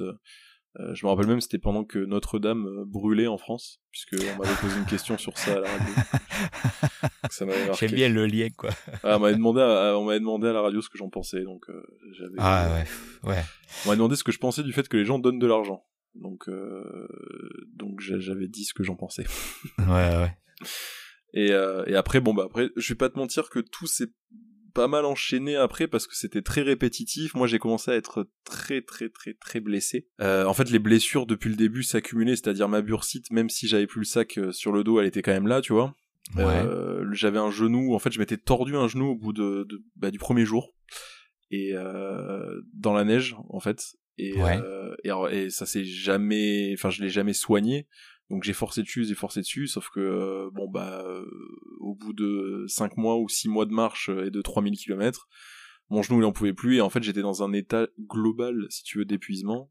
je m'en souviens de ça moi. Je, je, mon, corps en fait euh, mon corps avançait plus et je pense que il y a beaucoup de choses qui ont joué. Déjà effectivement là c'était en juin donc là pour le coup on était vraiment sorti de l'hiver et j'étais à mon corps j'étais vraiment en fait je, je pense que j'ai donné tellement de force dans l'hiver en fait pour euh, pour survivre à l'hiver si tu veux que dès que l'hiver s'est arrêté j'ai senti que mon corps ne fonctionnait plus pareil de toute façon et, euh, et j'avais même enfin moi à la base je voulais je voulais battre l'hiver si tu veux et, et j'avais accompli ça, c'est-à-dire de battre l'hiver, et en fait j'étais, j'avais plus rien. J'avais plus rien. Je, je m'en souviens même que tu avais une section, tu as fait du vélo. Bah, j'ai essayé, j'ai essayé, ça n'a pas duré longtemps. Parce que même le vélo, si tu veux, euh, au bout de, de, de, de 20 km, enfin même pas 10 km, j'étais à, j'étais à deux doigts de tomber dans les pommes. Enfin vraiment, j'avais, euh, j'avais plus rien. Hein. Franchement. Euh, ouais, en énergie. Ouais. J'avais, j'avais plus rien. J'avais plus rien. Je, j'étais, j'étais déprimé. Enfin vraiment, je, mon corps, mon corps suivait plus et mon mental arrivait même plus à, tirer mon corps, tu vois. Après, moi, je me mets à ta place. Hein. Je me mets à ta place après plusieurs mois en plein hiver ou ensuite, petit à petit, donc tu retrouves des températures plus normales. Mais le mmh truc, c'est que derrière, tu te tapes les, les prairies. Tu sais, je veux dire, mentalement, il faut euh, il faut l'affronter parce que au-delà, au-delà du, euh, du, fait que tu n'as plus l'hiver, moi, les prairies, je les fais au mois de juillet, par exemple. Ah, c'est pour te dire, en plein soleil, là, tu n'as rien pour te mettre à l'ombre. C'est tout, au, tout autant l'enfer. Hein. Ah oui, bah, bah, bah, tu vois, la, la, température la plus haute que j'ai eue au soleil, c'était 48 en plein soleil. Donc euh, j'ai eu j'ai eu 100 degrés de différence entre le plus bas et le hein. plus haut. Euh, et du coup, je, je, je... ça c'est pareil, tu vois, j'étais pas prêt. C'est-à-dire, et puis ça, au Canada, ça arrive du jour au lendemain. Pour les gens qui, ne voient ah pas le bah. Canada, c'est vraiment euh, du jour au lendemain, les températures elles se multiplient par 5 ou elles se divisent par 5. Hein. C'est un truc de fou. Et euh, et je, je, et là il y avait ça, il y avait la chaleur. Après, enfin il y avait plein de trucs qui rentraient. En... Donc il a fallu que je change de matos, mais je portais toujours mon matos d'hiver. Enfin, il y a plein de trucs qui sont tout s'est compliqué euh, d'un coup, d'un point de vue logistique, d'un point de vue, euh, enfin tout, tout est de, tout est devenu compliqué franchement. Et, et en fait, enfin un jour, je, je, vraiment à Whitewood exactement, juste avant Regina en fait si tu veux. Ok, Saskatchewan du coup. Ouais c'est ça, Saskatchewan. Je me suis arrêté parce que là, j'ai, je pouvais plus. Enfin je, c'est-à-dire que à chaque fois que je faisais plus de X kilomètres, je tombais dans les vapes. Euh, il y a les ours qui se sont réveillés entre temps aussi, donc c'est pareil. Je, tous les jours, on m'envoyait des messages en disant fais gaffe, il y a un ours sur cette route, donc du coup je devais. Enfin, il y, a plein de trucs qui sont compliqués du jour au lendemain. Et en fait, j'aurais commencé euh, à cette époque-là, euh, j'aurais pas eu déjà 3000 bornes dans le froid dans les dans les pattes, ça aurait été, tu vois. là, le problème, c'est que j'avais 3000 bornes dans, dans les pattes, et que par exemple, tu vois, je me rappelle d'un jour où j'ai croisé les premiers cyclistes dans l'autre sens, du coup, qui faisaient la traversée. Donc, de ouest à est Ouais, et qui étaient tout frais et qui, qui eux, ils étaient partis depuis une semaine, tu vois. Et parce qu'à vélo, en plus, c'était des super cyclistes, ils faisaient 200 km par jour, enfin voilà. Ouais. Et ils me disent, euh, ils me disent, ah putain, t'es à pied, waouh. Ils me disent, bah dis donc, euh, mais t'arrives d'où? Et là, je dis, je dis Montréal, le mec, il bug complet. je dis, mais Montréal? Il dit, mais t'es parti quand? Et je dis, en janvier. Et mais en janvier? Mais en janvier et je dis ouais ouais eh et je lui dis mais il me dit mais mais quoi? Mais du coup là mais il me dit mais comment tu fais pour le matos et tout? Parce que là il y a, y a 80 degrés de différence. Et, euh, et effectivement bah euh, j'en pouvais plus. Enfin j'étais vraiment euh... enfin euh, puis il y avait plus le mental. Et en fait le truc c'est que physiquement je te dis j'avais des blessures depuis la première semaine. Mais mhm. mon mental me tirait et me disait c'est pas grave arriver à compenser et là, comme j'avais plus la force mentale, bah, le mélange des deux, euh, c'était, c'était infâme. Enfin, dès que j'essayais de faire euh, plus de 10 km, je tombais dans les vapes. Enfin, c'était, c'était intenable et c'était, c'était pas, euh, moi, j'y prenais plus aucun plaisir. C'était même dangereux. Enfin, tu vois. Ok. Ça veut dire que même, par exemple, tout à l'heure, tu sais, on disait que des fois, ben, tu sais, quand tu as des, petites choses qui font, qui te ramènent du réconfort, la chaleur humaine, tout ça, au bout d'un moment, ça ne faisait plus effet, quoi. Non, ça marche plus. T'avais plus de boost, quoi. Ça marche plus c'est c'est non ça marche plus. C'est plus pareil tu vois. Ok. C'est plus pareil euh, enfin là tu vois ça faisait 6 mois ça faisait 3000 km t'arrives à un moment où euh, où t'en peux plus en fait. C'est juste trop euh, c'est ouais c'était trop. Je pense que honnêtement l'accumulation des blessures l'accumulation de la fatigue l'accumulation de te prendre la tête de dire bon bah les économies fondent à vue d'œil j'ai plus forcément de thunes euh, parce qu'il faut il faut quand même manger il faut machin il faut truc tu vois. Enfin il y, a plein de trucs qui rentrent en compte et euh, et je pense que tu peux pas euh, il faut savoir aussi dire que là t'es en train d'atteindre un truc où tu vas te faire mal et tu vas te blesser tu vois c'est pendant cette aventure que je me suis rendu compte que je voulais en faire une carrière de ça. De partir en aventure que je voulais réussir à me professionnaliser là-dedans euh, et, te dire bah en fait je vais me blesser pour de bon. C'est à dire que moi encore aujourd'hui j'ai des séquelles tu vois du Canada. D'accord. Euh, j'ai des séquelles notamment parce que je me suis fait une engelure au bout des doigts et, euh, j'ai encore des problèmes de sensibilité assez dingues au bout des doigts. Et ma bursite est pas du tout soignée. Enfin j'ai encore des gros soucis à l'épaule que je bah, je renforce je fais tout ce que je peux enfin voilà. Mais des fois ça me prend au pif et j'ai encore des, des, des, gros soucis à l'épaule à cause de ça, tu vois. Et, et du coup, bah, tu peux pas.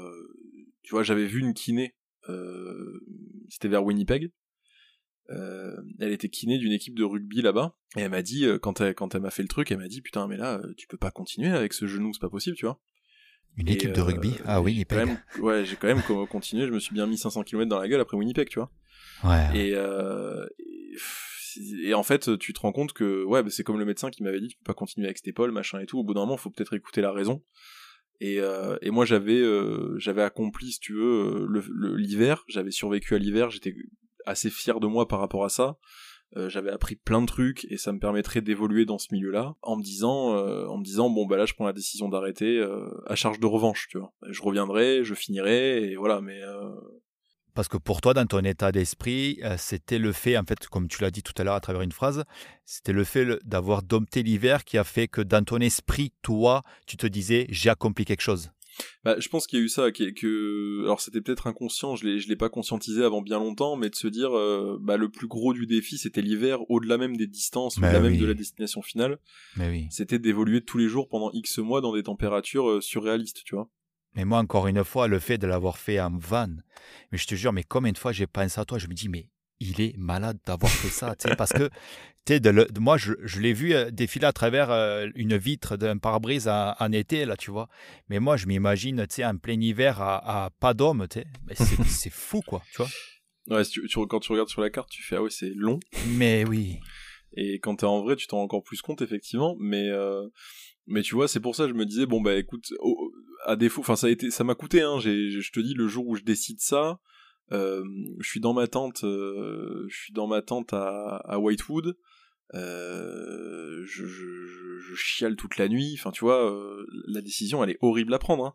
Mon retour dans l'avion, il est, il est, hyper particulier. Euh, enfin, c'est, ça a été dur. Hein. Ça a été hyper dur mentalement. De, de... Mais c'est, c'est une preuve de sagesse pour moi, de, de, de savoir s'arrêter au bon moment. Ouais. Mais j'ai, j'ai pas il, manque, il me manque 2000 bornes et que je ferai. Ouais. Et je les ferai en hiver, du coup. Je ferai, je ferai Regina Vancouver en hiver, ça c'est sûr et certain. Alors, j'ai pas de date, mais c'est sûr que je le ferai. Alors, tu vois, c'est rigolo. Moi, je pensais, euh, Dylan, que tu avais arrêté après Calgary. Ah ben non. J'ai pas fait les, j'ai pas fait les, les, les rocheuses. Euh, est-ce que tu es, est-ce que tu es allé à, à Calgary pendant, après euh, ton aventure?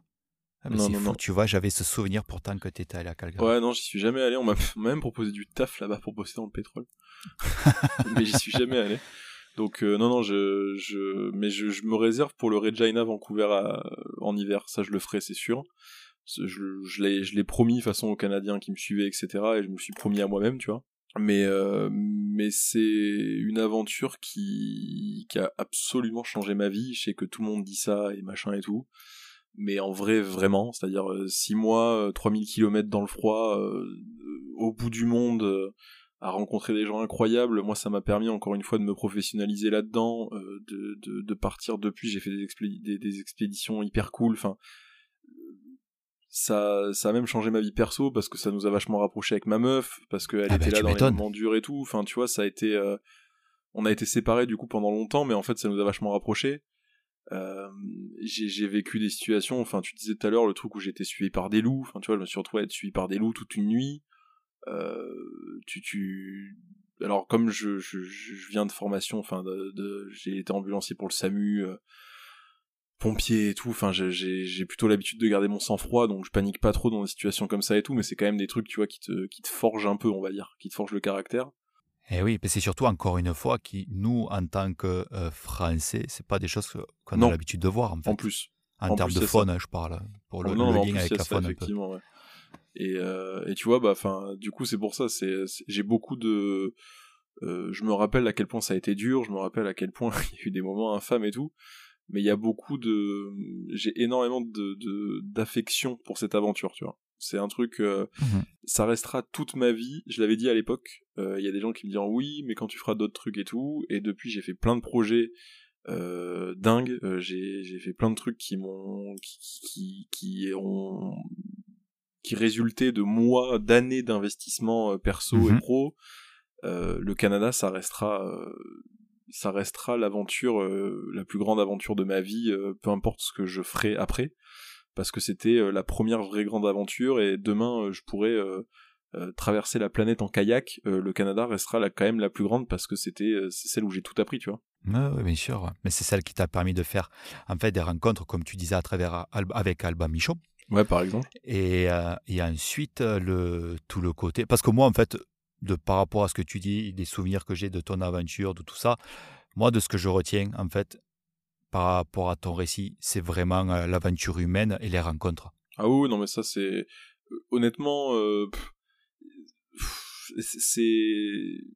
Je pourrais pas donner un pourcentage, tu vois, mais c'est à minima la moitié de tout ce que je retiens euh, tu vois, avec euh, avec euh, la difficulté, avec les, douleurs physiques, avec mhm. l'exploit, avec les paysages, avec les moments de ouf. Je pense que le côté humain, c'est plus de la moitié de tout ça, tu vois, en termes de, de, ressenti final. Et c'est pour ça que ça a été énorme, mais c'est pour ça aussi que c'est unique, parce qu'après j'ai fait des, des, des, trucs depuis où t'es au milieu de la, de la banquise pendant deux semaines et tu vois personne, tu vois. Et ouais, c'est ça. C'est pas du tout la même chose que que rencontrer des gens. Euh, enfin, j'ai appris des milliards de trucs. Enfin, encore aujourd'hui, euh, des techniques de survie que je connais, euh, on me les a refilées là-bas, tu vois. Enfin, c'est ouais, ouais c'était vraiment, c'était un truc de, c'était un truc de fou, franchement. C'était, c'était, c'est étourdissant même quand j'y repense. Ça, parce que même avec les années, en fait, en garde, c'est, t'as un souvenir tellement ancré que t'es capable, en fait, d'en parler extrêmement facilement, quoi. Ah ouais, ouais bah, en fait, c'est hyper intense, si tu veux. Tout, ouais, ouais. tout, est intense. En plus, j'ai une plutôt bonne mémoire. Euh, donc ça, donc les souvenirs sont, sont frais, tu vois, mais euh, mais mais c'est d'une intensité sans nom, un truc comme ça. Et donc obligatoirement ça te, bah ça ça ça, change un être humain, tu vois. Et euh, puis tu vois même quand je suis rentré, hein, on m'a parlé que de ça pendant six mois, tout le monde. les gens que je rencontrais, que je voyais, même quand je suis rentré à Bordeaux et tout, des, des, des, gens que je connaissais pas ou des, des je sais pas moi un cousin éloigné, peu importe, tu vois, tout le monde me parlait que de ça, que de ça, que de ça, que de ça. Mais parce qu'on t'identifie à travers ça.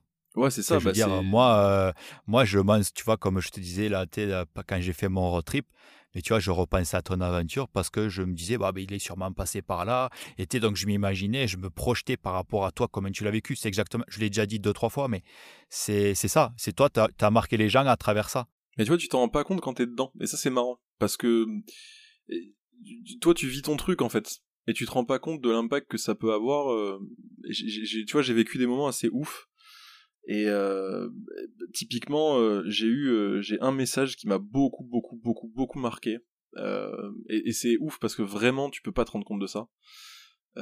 quand, quand, toi t'es dans ton truc en fait, donc tu peux pas projeter, enfin tu projettes qu'il y a des gens qui te suivent parce que maintenant t'as les réseaux sociaux, donc tu vois, tu vois des likes, tu vois des commentaires, tu reçois des messages, mais toi tu te dis bah les gens ils me suivent parce que c'est sympa ce que je fais et puis voilà tu vois donc euh, donc ils voient des jolies photos, euh, c'est rigolo, ils se sont pris, euh, c'est un peu le feuilleton de, de l'hiver, tu vois, c'est marrant, bon, sans plus, ça s'arrête là. Et en fait, il y a un mec qui m'avait écrit, enfin j'avais reçu deux messages comme ça qui étaient hyper émouvants, mais dont un où le gars m'avait écrit en me disant, voilà, je, je suis tombé sur ton truc, sur ton aventure, donc c'était un, Canadien anglophone, et il me mhm. dit j'ai j'ai eu plein de problèmes dans ma vie. et je suis, enfin, je, je, suis tombé dans la drogue, je suis héroïnomane, j'ai tout perdu, j'ai perdu mon taf, c'est un mec qui avait 25 ans, truc comme ça. J'ai perdu mon taf, me suis retrouvé à la rue. Euh, enfin, vraiment, euh, vie de merde, tu vois. Témoignage hyper poignant, un mec euh, passé par toutes les galères, tout ça. Et il me dit, en fait, en tombant sur ton aventure, je me suis dit, putain, mais si un mec qui débarque de Bordeaux, que personne connaît, peut faire ce qu'il est en train de faire, putain, mais je, peux me reprendre en main, du coup. Et en fait, il, avait projeté à travers moi, il avait dit, bah, je vais aller marcher tous les jours plutôt que de prendre de la drogue. je vais aller marcher. Et en fait, euh, du coup, il marchait la journée en même temps que moi à peu près, tu vois. Alors pas du tout au même endroit, hein, du coup, mais il marchait. Et en fait, euh, donc on avait un peu discuté, et deux mois après, il m'avait écrit en me disant, bah j'ai trouvé un taf, euh, je suis, je suis sobre, merci. T'imagines Comment ça, merci? J'ai rien fait. T'imagines quoi J'ai rien fait du tout. et et un mec pareil qui avait été, qui avait eu un gros souci, enfin bref, qui avait été opéré de la colonne vertébrale, et pareil qui, qui avait un peu perdu goût à tout et qui était tombé sur mon truc et qui s'était dit un Canadien pareil qui s'était dit putain je connais pas mon pays et j'ai envie de découvrir mon pays il faut que je me remette à marcher du coup euh, euh, enfin si encore une fois si un petit Français arrive et fait ça et dans mon propre pays il faut que moi je sois capable de le faire aussi donc il faut que je me remette à marcher donc le mec s'était mis à, fond sur la rééducation et avait commencé à remarcher euh, grâce à ça tu vois et c'est hyper je sais même pas comment dire. C'est ouais, ouais, c'est indescriptible en fait. C'est perturbant parce que ouais, ouais. Parce que déjà tu penses pas avoir de l'impact comme ça parce que moi encore une fois je suis en train de marcher, je suis en train de faire mon truc, tu vois. Je, je, fais pas ça pour. Euh... Enfin c'est c'est ouais. Oui, tu fais pas ça pour tu fais pas ça pour du même toi tu penses pas à ça mais automatiquement en fait à travers ton aventure as le tu ça inspire en fait les ouais mais tu vois t'as pas tu peux pas avoir la prétention d'inspirer les gens donc c'est vrai que quand ça que, quand un truc comme ça te peut pas la gueule tu fais putain c'est c'est beaucoup parce qu'en fait t'as pas la prétention euh, Bien sûr. d'être d'être d'être un exemple ou d'être inspirant parce que encore une fois toi, tu fais ton truc tu vois. C'est ça, mais la, la, preuve que en fait, des gens quand ils sont dans des situations quelles qu'elles soient, en fait, qui peuvent être compliquées dans leur vie, et eh ben en fait, euh, tu, tu donnes, c'est quand je dis tu, c'est euh, vraiment les, les gens qui décident d'entreprendre des trucs incroyables, qui ben, en fait permettent à des personnes en fait qui sont au plus bas de donner un sens à leur vie en fait tout simplement. Et en fait, moi, tu sais quoi, quand, depuis tout à l'heure que tu parles de ça, moi, je pense euh, au parallèle de Terry Fox. J'ose ah même pas imaginer le nombre de personnes que Terry Fox a dû inspirer. Et justement, ah tu as une scène dans le film, euh, oh, je pense être sûrement une, une tirée d'une histoire vraie de, pendant son périple où en fait il rencontre un enfant qui a eu le même problème que lui, tu sais, d'être amputé de la jambe. et tu as une scène dans le film qui parle de ça, et qui le gamin lui dit Tu, tu, tu m'inspires et tu m'inspireras toujours. Ouais, C'est un vrai truc ça. ok, ben, je m'en doute parce que ça, ça, semblait vrai, la façon comment ça a été euh, fait dans le, dans le film, tu sais. Et, euh, mais c'est ça, on pense que nous, on fait juste euh, une, une aventure à, taille humaine, mais sauf que c'est plus que ça. Ben, je, je vais te dire même, Terry Fox, pour te dire, tu vois, c'est bien que tu en reparles, ça me fait penser à ça il est, il, quand il passait justement en Ontario, alors je me rappellerai plus vraiment plus des bleds parce que là on parle de bled de lieu-dit où il y a quatre maisons. Oui. euh, Où en fait j'avais rencontré une nana qui m'expliquait, euh, elle, elle devait avoir, euh, du coup elle devait avoir, euh, je sais pas, 45 piges, tu vois, un truc comme ça. Elle m'expliquait qu'elle était à l'école du coup quand quand Terry Fox était passé, elle était écolière et qu'en fait quand Terry Fox allait passer, c'était tout un événement et qu'ils avaient fait des banderoles, ils s'étaient mis sur le bord de la route, allez Terry, etc. Tu vois. Et, euh, même les, j'ai rencontré plein de, je te disais, des, les maires, euh, des élus locaux, ils voulaient tous me rencontrer. Et à chaque fois, euh, ils me disaient, putain, bah, on avait serré la main de Terry Fox, on avait rencontré Terry Fox à l'époque. Enfin, tu vois, c'était vraiment un truc. Il avait laissé un, il avait laissé quelque chose derrière lui qui inspirait encore les Canadiens 40 ans plus tard, tu vois. Enfin, 30, 30, 35 ans plus tard.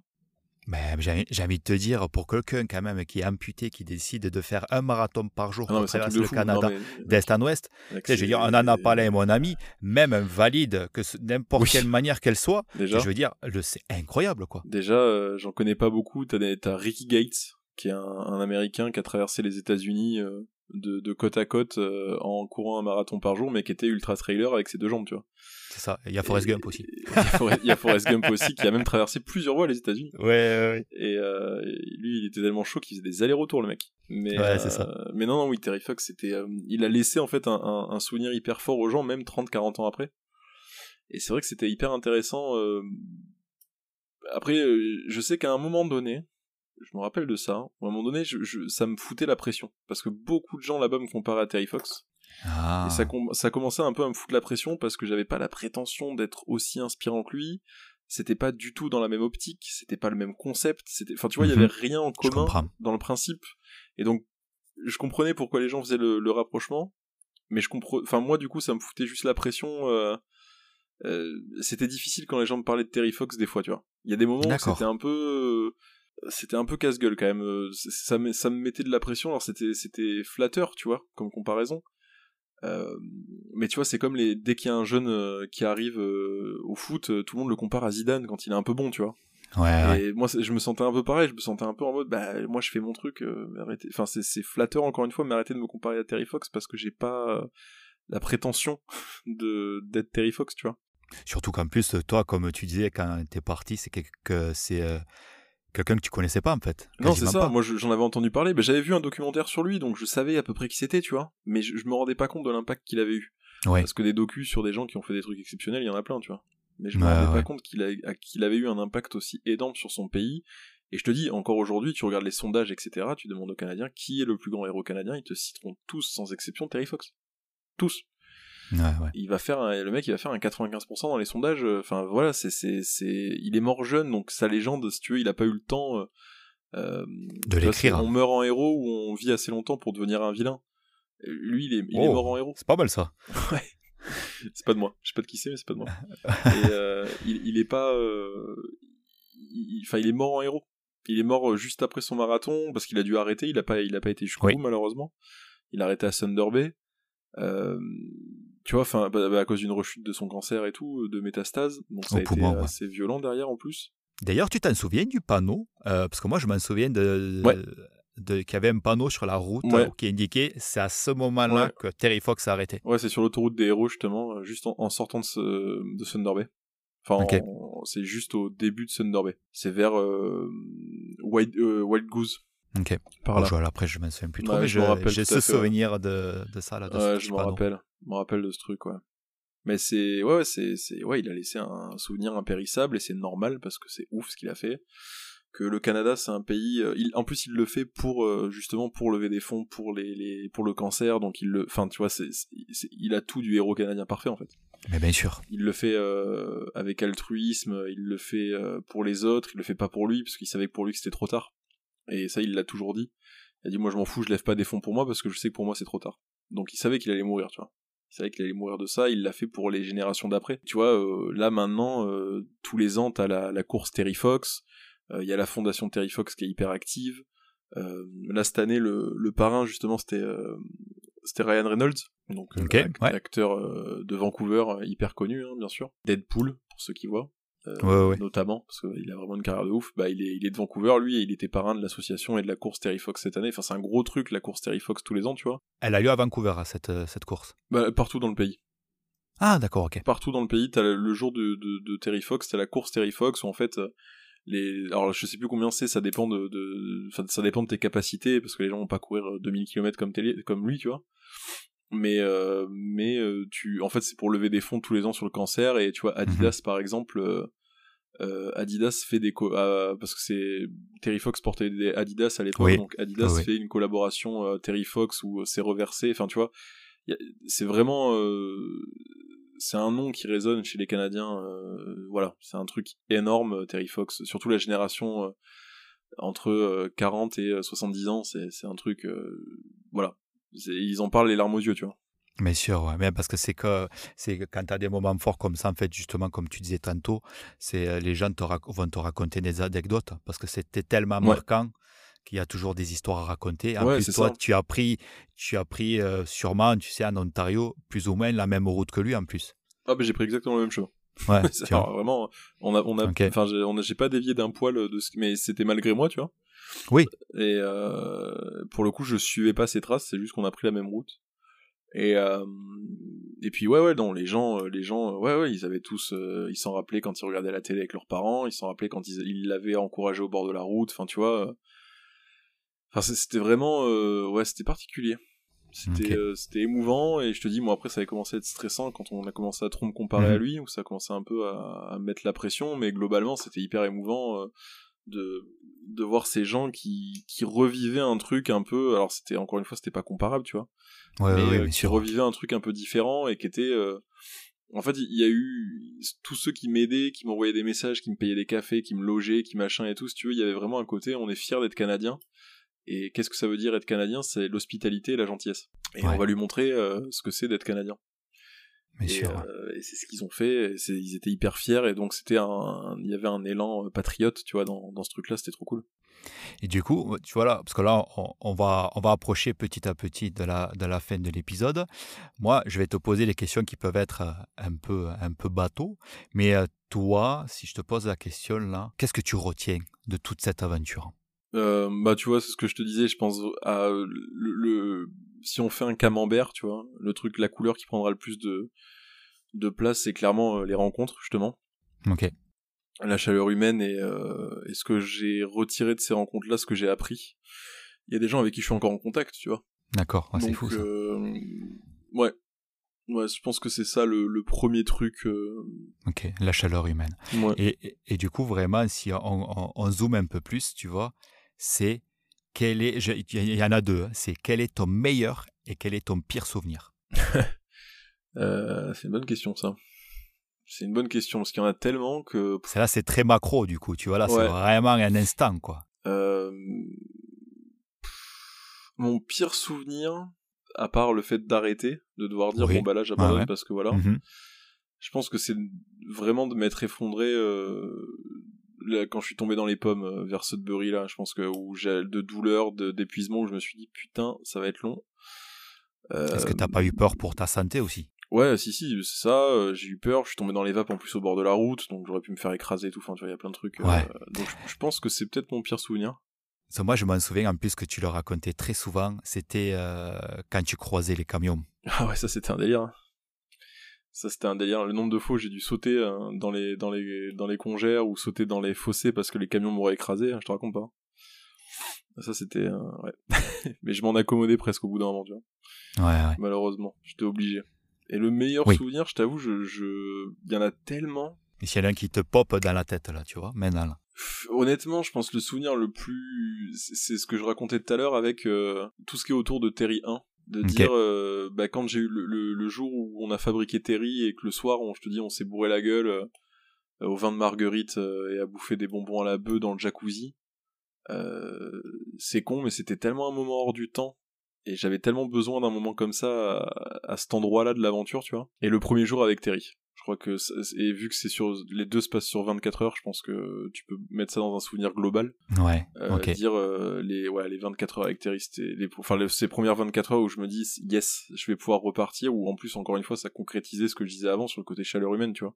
Je dirais ça, enfin, le, premier soir où j'avais fait les 35 bornes, là, avec Terry, je m'étais dit, putain, yes, j'ai eu le sourire aux lèvres toute la journée, tu vois.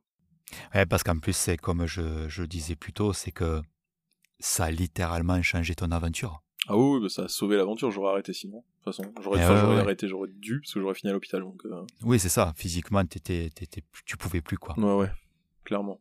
Donc je dirais, ouais, je dirais ces 24 heures-là. Ok. Et euh, du coup, euh, pour toi maintenant, dans l'avenir, c'est, c'est quoi tes, les, prochains, les prochains projets? Bah écoute, on... que tu peux parler Oh ouais, en, gros, les, les, on continue à développer euh, les projets sur Twitch euh, qui sont les, le, nerf de la guerre, on va dire. C'est ce que je peux faire le plus souvent et ce qui rapporte de l'argent. Euh, et après, en termes d'exploration, d'expédition, bah, tu vois, j'ai le Yukon qui est prévu bientôt. Donc, oh. donc on ira boire une bière. Ah bah ouais, volontiers, c'est clair. on ira à Whitehorse. je suis à Whitehorse, moi. Eh ben, je compte arriver à Whitehorse. Donc, euh, donc on ira, on ira se boire une bière. Ah, volontiers. Euh, donc ça c'est prévu pour décembre normalement, euh, Inch'Allah. Ok. C'est quoi qui est prévu? C'est une, une, aventure une petite, expédition sur la trace des chercheurs d'or. Ok. Donc, donc petit truc sympa de 2-3 semaines, histoire d'eux, tu vois. histoire de, de, se maintenir un peu en forme. Super. Après mars, le Groenland. Donc euh, là, je suis en train d'étudier. Ce sera certainement une traversée du Groenland euh, à ski euh, côte à côte. D'accord. et après, après, écoute, l'Antarctique. Hein. L'Antarctique 2024. Hein. Ok. Ça c'est ça c'est le costaud ça. Ça c'est costaud. Mars 2024 l'Antarctique. mars novembre 2024. Après tu vois, j'ai envie de te dire, hein, je alors je j'enlève pas ce que les gens ont fait en Antarctique et ça va être difficile. Enfin voilà. Euh, c'est différent du Canada, donc je veux pas comparer ce qui est pas comparable, attention. Euh, mais je, je, mais je vais te dire, le Canada c'était tellement dur sur tellement d'aspects que ça me fait pas peur l'Antarctique. Voilà. D'accord. Alors je me prépare et attention, hein, je, je, respecte encore une fois. Bien sûr. Mais ça me fait pas peur. Voilà. Euh, ça me fait pas peur le moins du monde parce que parce que c'était le Canada ça a été j'étais beaucoup moins prêt, j'étais beaucoup moins euh, compétent, j'étais beaucoup moins euh, voilà. Alors il y avait euh, c'était moins sauvage. Enfin bref, mais c'était beaucoup plus long. Il y avait beaucoup plus de prise de tête, il y avait beaucoup plus de, variables à gérer que l'Antarctique. Donc l'Antarctique, ça me fait vraiment pas peur. Pour le coup. Ah, parce qu'en plus, ça doit être hyper planifié, non, l'Antarctique? Oui, oui, oui. Automatiquement. Mais tu vois, tu vois, j'ai une question qui me vient là toi, l'aventure que tu as fait donc au Canada, qu'est-ce que ça t'a appris pour euh, ta vie de tous les jours? Euh, alors je, pense que ça m'a appris euh, à quel point il faut pas écouter les gens qui disent que t'es fou. Je pense que c'est ce que ça m'a le plus appris parce que je vais te dire la première fois que j'ai parlé de ce projet, je demandais des conseils sur un groupe Facebook ou un truc comme ça. Et le nombre de gens qui étaient moqueurs, qui se sont dit mais tu vas même pas tenir 20 minutes, mais au bout d'une semaine il sera mort de froid, machin et tout. Super. Super. T'imagines même pas vraiment. quand j'ai annoncé ce projet, même si, quand je l'ai annoncé, les premières interviews que j'ai fait et tout. je suis pas mort de froid. Voilà. Donc euh, et tous tous les projets que j'ai fait depuis, enfin tu vois quand je suis rentré, que j'ai voulu me professionnaliser là-dedans, tout le monde m'a dit que j'étais complètement con.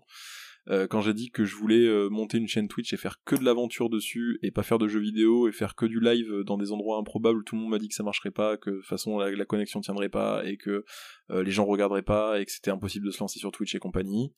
Bon, bah écoute, mon dernier projet, on a fait 500 000 viewers, donc apparemment, bah apparemment, j'étais pas si fou que ça. moi, ça. ce que ça m'a appris, c'est de dire, écoute, essaye, voilà. Ouais, il fonce quoi. Au moins essaye. Après, euh, tu peux, si tu te pètes la gueule, tu te pètes la gueule. Hein. Bon, bah au moins t'aurais essayé. Et ça, c'est ce que ça m'a appris, tu vois, même le fait d'abandonner au bout de 3000 km, au moins je peux pas dire que j'aurais pas essayé d'aller au bout, tu vois. C'est ça.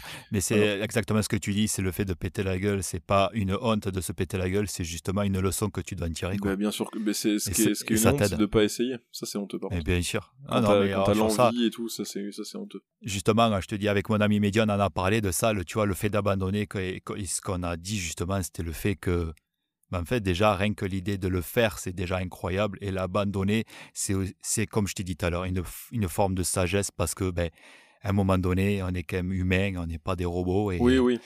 Parfois, il faut être capable de, effectivement. C'est ça. Il faut être capable de, effectivement.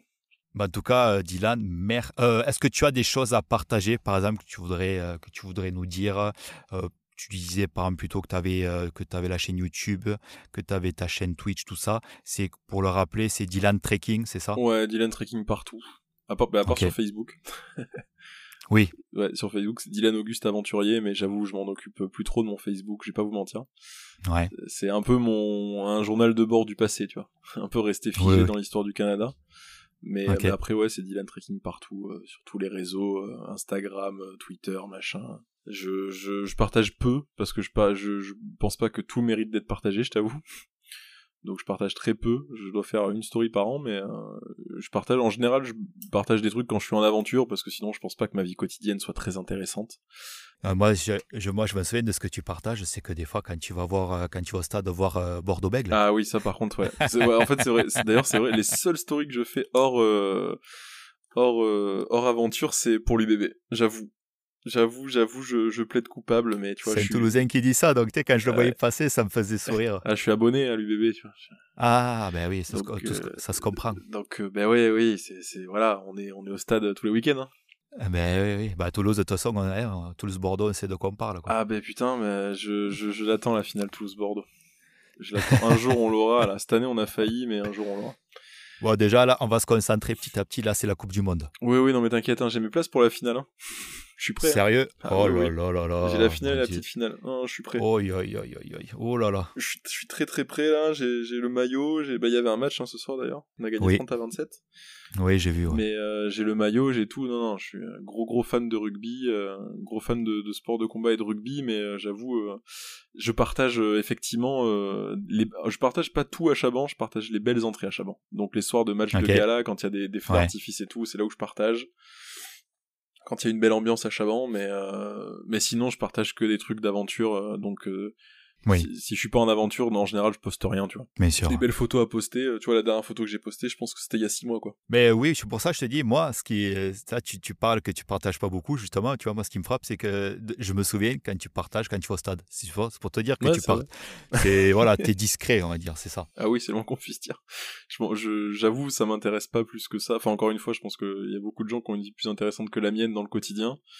Euh, enfin, j'ai pas, je pense pas que les gens aient très envie de me voir travailler à mon bureau euh, et, planifier des projets et faire des, tableaux Excel, quoi. Ouais, mais je, je, comprends en fait. Tu partages le concret, quoi. Exactement, parce que c'est beaucoup ça. Hein. Après être aventurier pro ou explorateur et tout, c'est beaucoup. Tu travailles devant un bureau et tu fais des tableaux Excel et, des, plaquettes. Hein. Ouais. C'est moins glamour dit comme ça, mais c'est la, la réalité du terrain par contre. Ben, en tout cas, Dylan, vraiment, merci beaucoup de nous avoir partagé ton aventure. C'était euh, vraiment incroyable, vraiment intéressant. Eh ben, avec plaisir. Merci à toi de m'avoir invité. Merci. Et euh, est-ce que tu as un dernier mot pour la fin? Je te laisse conclure. Eh bien, écoutez, euh, sortez-vous les doigts du cul et foncez, bordel. Eh bien, Dylan, merci. Avec plaisir. C'est parfait. Merci. Allez, salut. Ciao. Merci à vous, chères auditrices et chers auditeurs, d'avoir écouté cet épisode. J'espère qu'il vous a plu. Vous pouvez retrouver l'actualité du podcast en suivant mon compte Instagram, AREC Production, A-R-E-K-du-bas Production. En attendant, vous pouvez retrouver le podcast sur différentes plateformes comme Apple Podcast, Google Podcast, Amazon Music, Spotify et Deezer. Merci et à la prochaine.